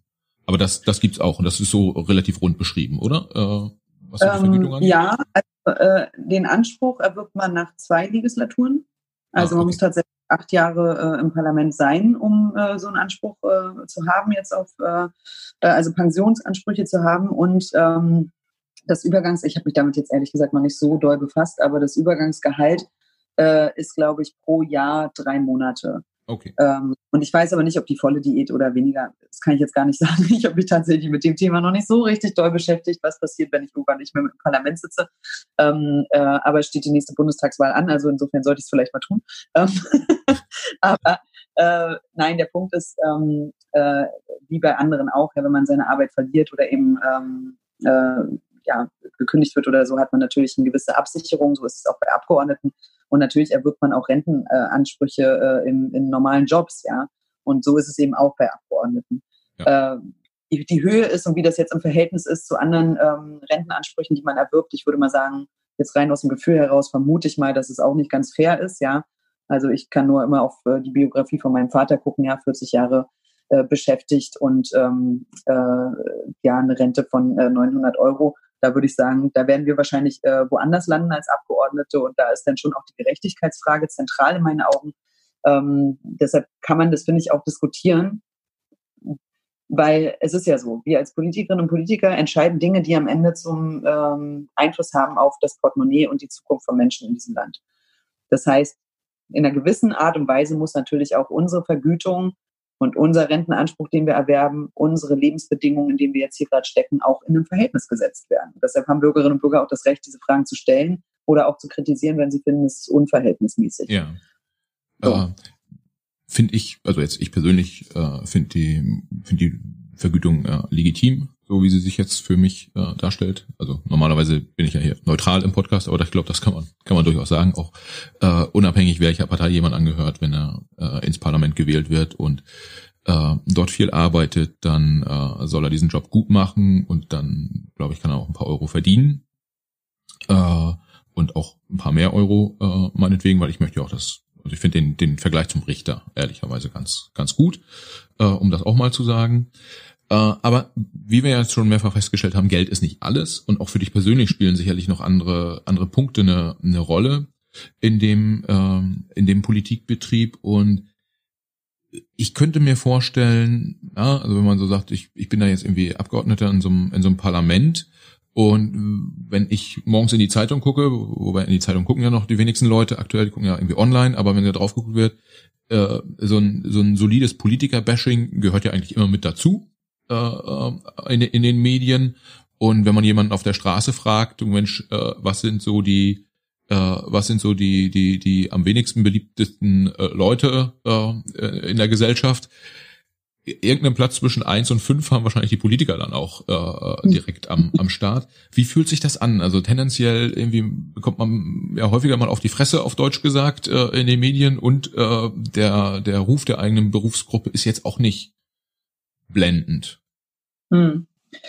Ja, das ist ein Problem auf jeden Fall. Also ich sag mal so, ich habe äh, ich habe äh, häufig schon, wenn ich äh, lieber undercover bleiben wollte, meine Berufsgruppe auch äh, schon verschwiegen, ja, weil natürlich Politik ist so ein Thema, da kann ja jeder irgendwie was zu sagen, ja. das heißt, wenn man sich im Privaten, man sitzt in der Kneipe und irgendeiner, äh, oh, was machst du so? Und du sagst, ich bin Politikerin, ich sitze in Deutschland, dann weiß ich, wie das äh, weitergeht der Abend. Ne? Das heißt, man exponiert sich natürlich auf eine Art und Weise, die dazu führt, dass man eigentlich nie privat ist. Und ähm, weil das ja auch so ist, ja, Menschen haben ja auch einen Anspruch, äh, ähm, Zugriff auf mich zu haben. Ich bin ja Volksvertreterin. Ähm, aber wenn ich das dann wirklich mal nicht will und wirklich mal privat sein will, dann ähm, ich würde jetzt nicht sagen, dass ich darüber lüge und sage, ich bin jetzt Gärtnerin, was ein schöner Beruf ist und eigentlich auch mein Traumberuf. Ähm, dann, ähm, wenn ich dir jetzt nicht lüge, dann, also ich würde nicht direkt lügen, aber ich würde schon manchmal auch ein bisschen zurückhalten damit. Und das hat natürlich auch damit zu tun, dass ähm, alle Menschen, das wollen wir ja auch, Meinungen haben und die auch mit uns bewegen. So. Ähm, aber so ein Dauerzugriff, dazu bin ich ehrlich gesagt nicht bereit, ähm, weil ein bisschen privat muss man eben auch sein dürfen und äh, um auch geerdet zu bleiben, ja. Und der schlechte Ruf der Politikerinnen und Politiker, das ist ja wirklich auch was, ähm, weswegen man sich auch immer ärgert, wenn irgend so ein irgend so ein Typ oder irgendeine Frau äh, wieder negativ auffällt, ja, und äh, das macht den Ritt durch die Medien, dann denken wir in erster Linie auch, mein Gott, ja, aber es sind doch nicht alle so. Und äh, zack, hängt da wieder sozusagen so ein, so ein Malus an, an, dieser, an diesem Beruf. Ja. Und eigentlich wird er dem nicht gerecht, weil ich kann das wirklich auch für viele andere Fraktionen im Deutschen Bundestag jetzt sagen. Ähm, da sind hoch engagierte Leute, die aus Überzeugung, aus einer privaten Lebenshaltung, aus Erfahrung Politik machen. Und die tun das aus Überzeugung. Und viele tun es im Übrigen auch. Ich habe auch mal überlegt, ob ich aufhöre, äh, Politik zu machen. Und dann habe ich mir gedacht, ich habe ein kleines Kind und die AfD ist hier gerade auf dem Vormarsch. Ich möchte, dass mein Kind in einem friedlichen Land groß wird.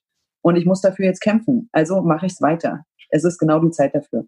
Also solche Leute gibt es im Parlament natürlich, Menschen, die vielleicht das nicht so ernst nehmen, die gibt es auch. Aber ich würde wirklich sagen, das sind die wenigsten. Die meisten tun das wirklich aus, äh, aus einem persönlichen Gestaltungsanspruch und Überzeugung heraus. Ja. Und sie stimmen mit dem, was sie täglich tun. Das heißt, der Ruf wird dem nicht gerecht, was okay. wirklich real ist, finde ich. Und äh, wie geht man dann damit um? Was, was wir so von außen ja auch wahrnehmen, ist, ähm, als Politiker wird man, also entweder man wird nicht wahrgenommen ähm, oder man wird öffentlich quasi vergöttert oder öffentlich hingerichtet. So, das sind so die, die Extreme. Wie, wie geht man damit um? Hast du auch schon mal, äh, äh, keine Ahnung, irgendwie da hier in Hamburg bei der Spiegelredaktion angerufen und gesagt, ey Freunde, was habt ihr euch eigentlich dabei gedacht? Das ist ja mal Granate unfair, was ihr da irgendwie jetzt über mich geschrieben habt. Äh, oder mhm.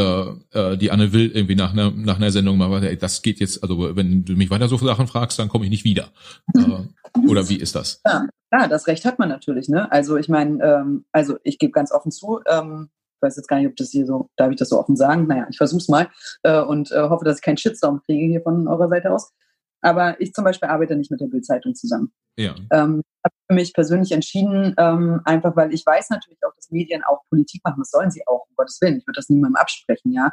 Äh, ich ähm, äh, hab da, ähm, äh, bin da einfach äh, komplett äh, so aufgestellt von meiner Grundhaltung. Das ist auch Teil der Demokratie. Das ist eine dass Medien eben auch äh, den Anspruch vertreten, ähm, Meinungen zu bilden. So, und das muss so sein. Und eine Medienvielfalt ist auch gut. Für mich persönlich ist es aber so, wenn ich merke, dass äh, ein Medium wirklich äh, unfair spielt und auch, ähm, ich sag mal, zumindest ähm, äh, Meinungen so bedient, dass sie eben auch eine Gefährdung für die Demokratie darstellen können ab einem bestimmten Punkt, dann bin ich da sehr zurückhaltend und das ist meine persönliche Entscheidung als Abgeordnete, wem vertraue ich, mit wem arbeite ich zusammen. So etwas ist aber wirklich die Seltenheit. In der Regel ist es so, dass ich äh, auch äh, Journalistinnen und Journalisten als, ähm, als äh, kooperativ und freundschaftlich wahrnehme, im Sinne von, es ist ein Geben und Nehmen. Ähm, man bekommt Informationen, man liefert aber auch äh, die Grundlage dafür, dass Journalistinnen und Journalisten schreiben können. Ja? Äh, man arbeitet da ja auch ein Stück weit zusammen. Das finde ich alles gut, aber klar, ich habe auch eins, ich habe auch schlechte Erfahrungen mit Journalisten gemacht, mit einzelnen Personen, wo ich gesagt habe, okay, da ist die Vertrauensgrundlage nicht da ähm, da möchte ich vielleicht auch gar nicht so viel Kraft reingeben. Ähm, oder wenn man sich eben unfair verhält, dann muss man eben auch damit leben, dass man dann künftig keine Zitate mehr bekommt. Ganz einfach, so wie man das im Zwischenmenschlichen ja auch tun würde. Ja. Das hat mit Vertrauen zu tun. Und dann gibt es aber auch, und das möchte ich auch äh, deutlich sagen, ähm, für mich ist die Medienlandschaft in Deutschland, es ist nach wie vor eine vielfältige und sie ist sie fordert einen auch heraus als Abgeordnete. Kritische Nachfragen sind gut und wichtig. Das muss passieren, ja. Wenn das nicht passiert, dann ähm, können wir auch keine äh, ausgewogene Berichterstattung in Deutschland erwarten. Und das müssen wir ein Stück weit aushalten, dass wir auch mal angegriffen werden, was ein bisschen, sage ich mal, gerade bei Politikern in der ersten Reihe ähm, äh, ein Problem ist, ist natürlich dieses Hochschreiben, Runterschreiben. Ja, also man weiß einfach, wenn man der Star ist in den Medien, dann kommt der Downfall irgendwann zwangsläufig, weil es einfach langweilig ist, über jemanden 100 Jahre lang nur Positives zu schreiben. Ja. Irgendwann kommt der Journalist auf die Idee, auch mal was Kritisches zu sagen, ja. Und das ist natürlich etwas, was persönlich bei Menschen auch einen großen Schaden hinterlassen kann, ja, ähm, ganz klar. Guckt man sich an, wie andere Kollegen, vielleicht auch in dem Fall ja tatsächlich auch ältere Kollegen, die da eine, eine längere Historie haben, mit den Medien umgehen, äh, schaut man weiß nicht, wer, glaube ich, in, in Deutschland aktuell, wer sehr gut mit äh, äh, Medien und, und Kommunikation unterwegs ist, sind ja so, so Leute wie, keine Ahnung, Gregor Gysi, Christian Lindner, äh, äh, Robert Habeck, äh, das, die können reden, die, die werden zumeist äh, Inhalt, wenn sie angegriffen werden, inhaltlich angegriffen, aber, aber zumindest nach meiner Wahrnehmung tendenziell als Person eigentlich immer positiv äh, dargestellt. Guckt man sich sowas an oder denkt man sich so, Mensch, äh, also so äh, äh, der Scholz, der könnte irgendwie zu den Medien, Medien auch ein bisschen netter sein, dann würden die auch irgendwie mal nette Sachen über ihn schreiben. Oder äh, äh, warum ist Angela Merkel wieder, Merkel wieder so grumpy? Äh, ähm, das hat doch auch wieder wieder einen Impact auf ihr äußerliches Bild und zieht man sich da so ein bisschen was raus oder sagt man, ich ich mach mal mein Ding irgendwie und dann gucken wir mal. Ja, ich glaube, das muss man, äh, also wird sich ja auch jeder Abgeordnete, jeder Abgeordnete anders beantworten. Ähm, ich persönlich gucke das an, weil ich äh, ein Interesse habe am Systemischen dahinter. Ja, also mich interessiert schon sozusagen, wie werden ähm, bestimmte äh, Personen bewertet oder wie wird auch darüber geschrieben, äh, weil natürlich haben äh, Medien da auch nicht nur Macht und eine Gestalt, also eine Gestalt oder eine, eine Macht auch auf angehende Wahlen oder so, ähm, sondern sie haben ja auch eine Verantwortung. Und ähm, das, äh, glaube ich, wird jeder Medienmacher von sich selbst auch sagen. Man hat eine Verantwortung, wenn man öffentlich auftritt. Ähm, insofern, das guckt man sich schon an. Da merkt man natürlich auch qualitative Unterschiede jetzt. Ähm, es gibt Medien, die sind wahnsinnig reflektiert. Ja, ich war zum Beispiel, äh, fand ich sehr, sehr äh, spannend, hat mir auch viel gebracht persönlich, ähm, mal zu einer Blattkritik beim Spiegel, ähm, wo man wirklich auch das Gefühl hatte, in einem angstfreien Umfeld ähm, wirklich auch kritisch sein zu können, bestimmte Themen auch mal setzen zu können. Sowas ist gut, um gegenseitiges Verständnis zu fördern, aber grundsätzlich muss man seinen eigenen Drive kriegen. Ja, also ich mache wahnsinnig viel über die sozialen äh, Netzwerke, jetzt vor allen Dingen Instagram, versuche ähm, auch abseits von, ich sag mal, klassischen Medien ähm, Menschen zu informieren. Und ja. das ist ja etwas, was in der jetzigen Zeit wirklich super spannend ist. Das haben wir auch damals mal diskutiert ähm, äh, auf der Bühne, ähm, die wir, äh, die du angesprochen hast, ganz am Anfang unseres Gespräches, ähm, wie man das auch nutzen kann. Ich äh, persönlich finde, durch Instagram und solche Netzwerke hat man eben auch die Möglichkeit, abseits des medialen Mainstreams seine Politik zu vermarkten, ja, mhm. also auch eine gewisse Unabhängigkeit. Ähm, so, das heißt, das, ähm, da muss jeder, glaube ich, seinen eigenen Drive finden. Für mich persönlich, ich bin da ähm, tatsächlich, äh, ich bin arbeite sehr gerne mit Print, mit Fernsehen, mit Radio zusammen, ähm, halte das für eine wahnsinnig wichtige äh, Zusammenarbeit, bin da äh, absolut offen, aber klar, im Persönlichen kann es auch mal eine Verwerfung geben und dann sagt man, mit denen arbeitet man nicht mehr zusammen. Ja, so ist es halt. Also, aber muss man nicht dann auch in, in gewisser Weise angstfrei sein, so ähm, nach dem Motto, ähm, ein falsches Wort oder ein falsches Zitat und dann ist die Karriere, wenn nicht vorbei, aber doch erstmal äh, äh, in einem tiefen Schlagloch äh, verschwunden. Äh, das passiert ja schon häufiger mal, dass sich dann irgendwie jemand äh, äh, öffentlich disqualifiziert äh, mit einem mit einem Halbsatz, der in einem anderen anderen Kontext wahrgenommen als gar nicht so schlimm ist. Hm. Ähm, ja, das ist natürlich immer das große Problem, dass äh, vieles von dem, was skandalisiert wird, nie ähm, in Gänze sozusagen. Also äh, ganz wichtig für ein politisches Gespräch oder eine Aussage ist ja auch, wie kam man dahin, in welchem Kontext hat es stattgefunden. Ähm, so und dann kann man trotzdem auch noch persönliche Fehler machen und da äh, hast du natürlich absolut einen Punkt. Die Politik äh, ist wenig verzeihend mit Fehlern. Es liegt aber auch daran, um es gleich mal ne, nicht sozusagen die Finger auf andere zu zeigen, dass wir häufig auch als Politikerinnen und Politiker nicht selbstkritisch mit uns umgehen. Also wo hört man dann mal Leute sagen, dass sie, wenn sie vehement für eine Sache gekämpft haben und zwei Jahre stellt sich das alles anders dar, dass man dann sagt, na, vor zwei Jahren hätte ich das auch noch anders gesehen. Oder ähm, ehrlich gesagt, ich habe die und die Person getroffen, die hat mich eigentlich überzeugt vom Gegenteil. Ja. Und auch mal transparent macht, dass ich, äh, dass wir alle Menschen sind, auch Fehler machen können, Dinge unterschiedlich sehen können, ist im jetzigen Rassismusdiskurs zum Beispiel total wichtig, dass wir auch klar machen, ja, vielleicht haben wir bestimmte Dinge anders gesehen, vielleicht haben wir die Sensibilitäten von Menschen nicht ausreichend berücksichtigt. Aber wir sind bereit zu lernen und wir machen es jetzt anders. Wenn man Politik so nicht macht, also immer mit dem sozusagen auch Verweis darauf, dass man Fehler machen kann, seine Meinung ändern kann, ähm, sondern immer sozusagen, was ich sage, ist Gesetz.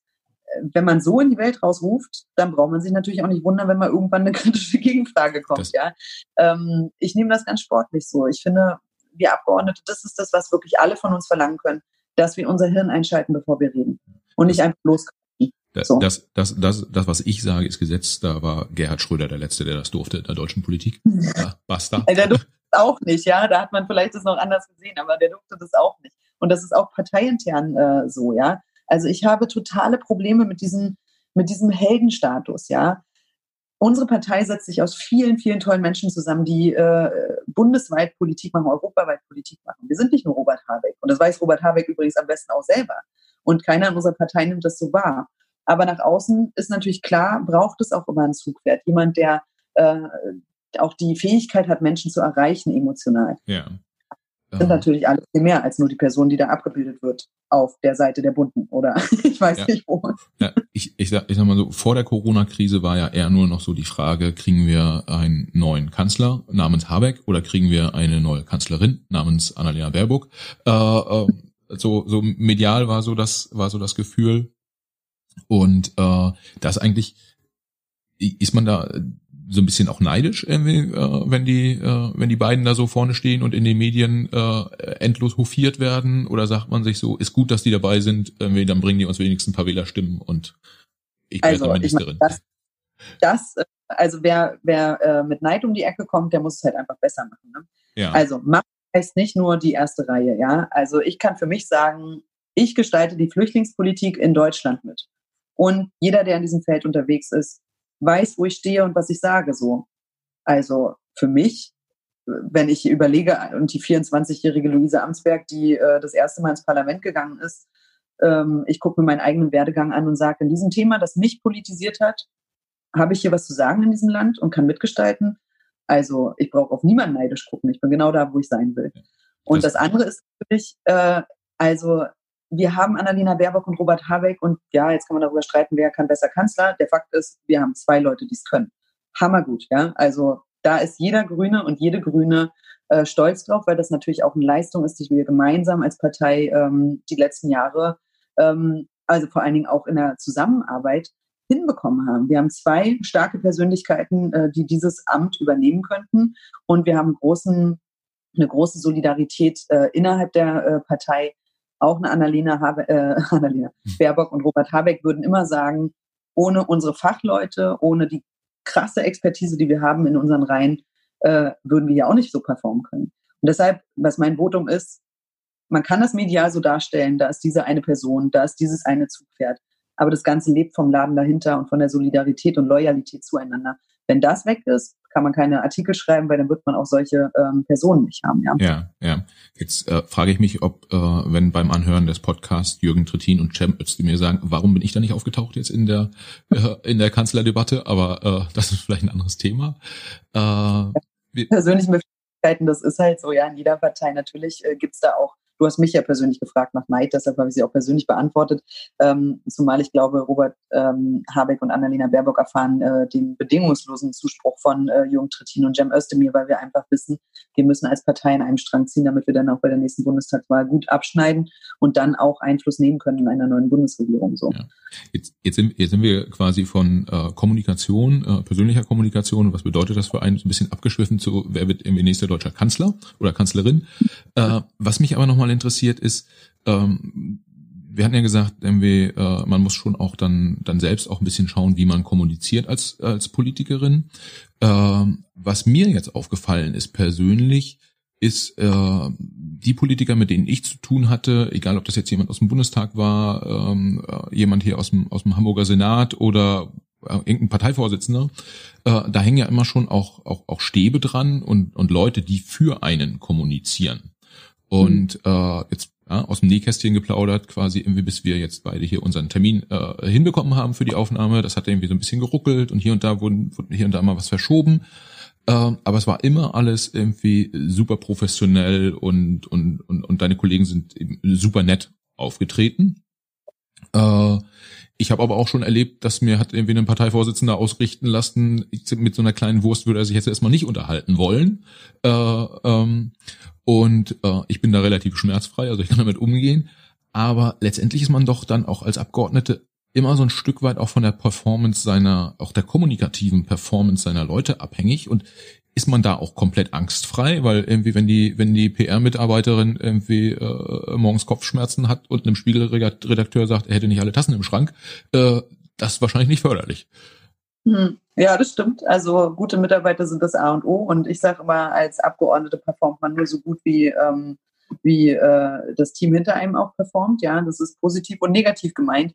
Äh, klar können Fehler passieren, ähm, aber es ist eben auch so, Also hätte ich, ich könnte die Fülle an Themen und die Performance, die ich so leiste, das ganze Output, natürlich nicht im geringsten bewerkstelligen, wenn ich meine Leute nicht hätte. Und ähm, da gibt es natürlich auch ganz unterschiedliche Konzepte. Bei uns im Team würde ich sagen, und ich behaupte das jetzt einfach mal für meine Mitarbeiterinnen, sind alles Frauen, ähm, mit, ja, ähm, wir versuchen schon sozusagen viele Themen, also es ist jetzt hier nicht so, ich sage, ich sehe das aber so im Punkt, sondern wir kommen zu Ergebnissen, zu Bewertungen, zu Analysen kommen wir gemeinsam, weil wir uns viel eben auch politisch unterhalten, die Dinge diskutieren. Und äh, natürlich, klar, am Ende äh, habe das letzte Wort ich, weil ich bin diejenige, die sozusagen mit Namen und Gesicht nach draußen muss. Ähm, aber ähm, wir sind da sehr äh, kooperativ und wirklich auch, ähm, mein Team ist mein Safe Haven. So. Ja. Die fangen mich auf, wenn es schlimm läuft. Äh, die pushen mich nach vorne, wenn ich selber nicht sehe. Die haben Ideen, die bringen äh, das ganze Knowledge, die äh, Kreativität mit rein. Also ohne die wäre schlicht gesagt gar nichts, ja. Und ja. jeder Erfolg, wir haben, den äh, verbuchen wir als wie, Team. Wie, wie viele Mitarbeiter Und, oder Mitarbeiterinnen hat, hat ein Bundestagsabgeordneter? kann man gar nicht so pauschal beantworten. Also ich habe bei mir im Team einige, die wollen zum Beispiel nicht Vollzeit arbeiten, die haben dann eher äh, zwei Drittelstellen und so weiter, einige Vollzeitstellen. Deshalb, also ne, man hat ein bestimmtes ähm, Budget und innerhalb dessen kann man natürlich dem Lohnniveau entsprechend ähm, Menschen einstellen.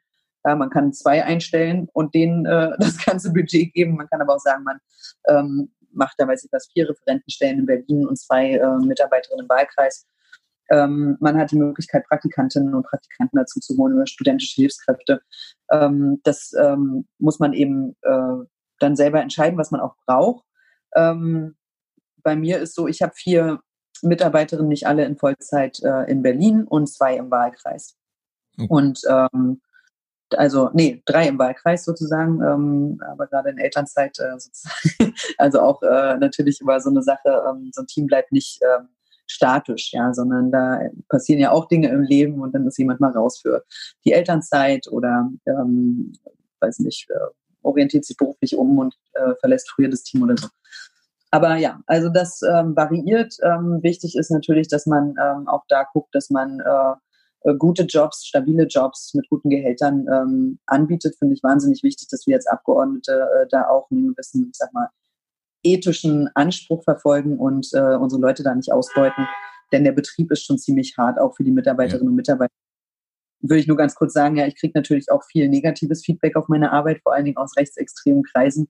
Äh, das landet zuerst bei meinen Mitarbeiterinnen und die lässt das natürlich auch nicht kalt, was sie da lesen müssen. Ja, und deshalb ähm, kann ich das an der Stelle auch nochmal sagen. Ohne mein Team wäre ich nichts und ich danke denen von Herzen dafür, dass sie äh, mich da auch immer auffangen. Ja, ja. Äh, du sagst gerade, äh, dass das negative Feedback und äh, rechtsextrem ein, ein Punkt, vielleicht eine persönliche Einschätzung zu dem Thema Walter Lübcke. Äh, da ist ja ein, ein Politiker ermordet worden, soweit ich das überblicken kann, der, das erste Mal seit zumindest langer Zeit, dass das äh, in, in Deutschland passiert ist.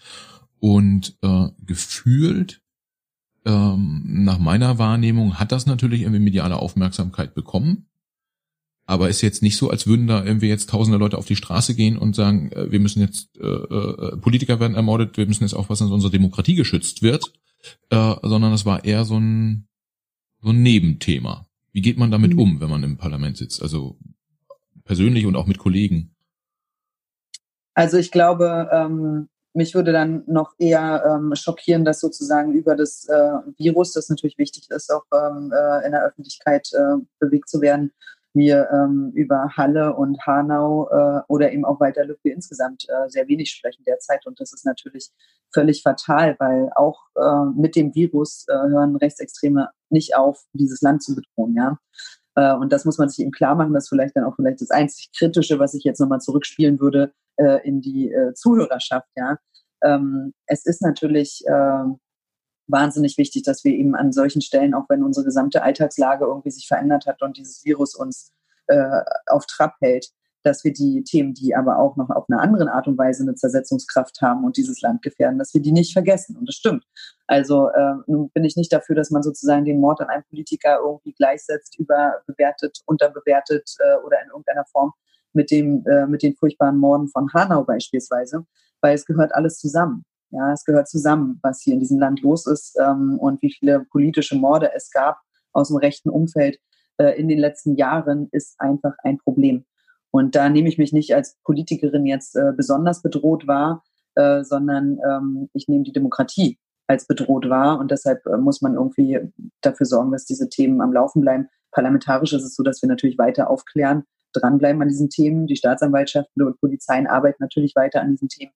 Aber es ist ähm, auch wichtig, dass es in der Öffentlichkeit klar wird, dass so ein, so ein Thema nicht äh, wegen eines Virus auf Hold gepackt wird. Ja, okay. Hm, ich habe, unser Podcast geht schon ein bisschen, das, ich habe noch zwei Fragen, äh, die ich ja. gern, die ich gerne loswerden wollen würde.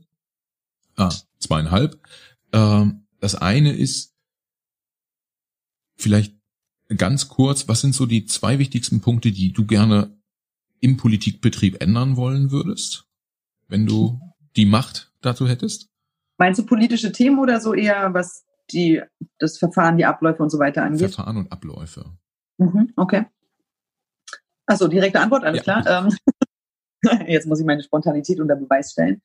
Also, ich glaube, ähm, politische Netiquette, wir haben es ganz am Anfang ja angesprochen, ähm, das Diffamieren und auch ähm, das, äh, ich sag mal, überhaupt im gesamten Politikbetrieb transparenter sein und deutlich machen, woher Entscheidungen kommen und aufhören, sozusagen die politischen Gegner äh, in der Art zu diffamieren, dass, ähm, dass sozusagen politische Inhalte dahinter zurückbleiben. Das ist ganz wichtig.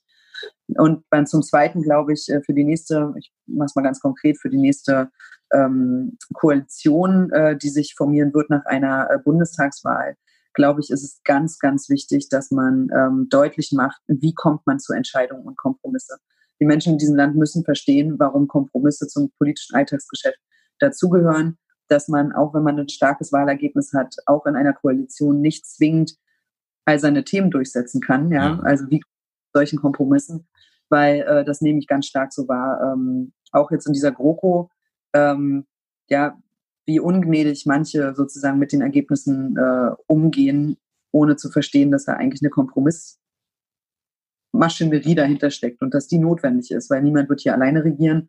Ja, man wird immer Kompromisse und Einschnitte machen äh, können. Das fördert auch die politische Toleranz, sage ich mal, ähm, wenn man das wirklich versteht. Und ich glaube, da hat Politik einen Auftrag, diese Sachen äh, transparenter zu machen. Ja. Und ähm, was wir, was wir jetzt ja festgestellt haben, auch über das Gespräch hinweg, dass ähm, der Job schon auch ein, ein anstrengender, komplexer ist. Äh, hast du manchmal das Gefühl, dass man auch sich so in so einem Hamsterrad bewegt und äh, 100% Themen anschiebt und 1% Ergebnis dabei rauskommt. Ist das manchmal auch frustrierend? Also Klar ist das auch mal frustrierend, ähm, aber äh, deshalb darf man auch nicht immer nur danach gucken, was äh, tatsächlich im Parlament entschieden wurde und bei rauskommt am Ende, sondern man muss gucken, wie man Mehrheits, ähm, äh, also Mehrheiten gewinnt für sein Thema. Und ich kann nur sagen, ähm, ein engagiertes Einstehen für die Flüchtlingspolitik hat nie dazu geführt, dass weniger Leute sich dafür interessieren, sondern viele Menschen haben das eben auch als Thema identifiziert und ähm, die Relevanz nach oben geschraubt. Und das ist für mich natürlich schon ein Erfolg, wenn ich Menschen einfach überzeugen kann von einer anderen Flüchtlingspolitik. Das heißt, ähm, einerseits braucht man irgendwie eine gewisse Frustrationstoleranz und andererseits muss man auch äh, Teilerfolge äh, erkennen und, und würdigen können. Kann man das so sagen? Ja. Und ich glaube, also in einer Demokratie wird man nie 100 Prozent bekommen. Wer mit dem Anspruch antritt, hat in der Demokratie nichts zu suchen. Der sollte sich andere Staatsformen und Regierungsformen wählen. Ja, der wird nicht zufrieden sein. Äh, das lebt vom Kompromiss und ich glaube, es ist wichtig, dass man erkennt, dass der Schritt nach, also wenn es für einen selber und wenn in Minischritten und Millimetern, wenn es nach vorne geht, dann ist es erstmal gut. Okay, okay. Sehr schön. Was mir, äh, was mich immer noch mal so umtreibt bei so einem, bei so einem Podcast ist, dass ich eventuell auch vergessen habe, was ganz Wichtiges zu fragen, was die, was die Hörer interessiert. Deshalb drehe ich da den Spieß einmal um und sage, was gibt's eigentlich, äh, was du immer gefragt wirst, ähm, was ich aber heute noch nicht gefragt werde. Gibt's da irgendwas? Also wenn ich so an die Schulklassen immer denke, da kommen immer äh, zwei Fragen. Und die erste Frage ist die Kohle. Das haben wir ausreichend bewegt. Die zweite Frage ist, wie ich zum Thema Legalisierung von Cannabis stehe. Ah. Tatsächlich ist die zweite Frage, die immer alle Schulklassen stellen.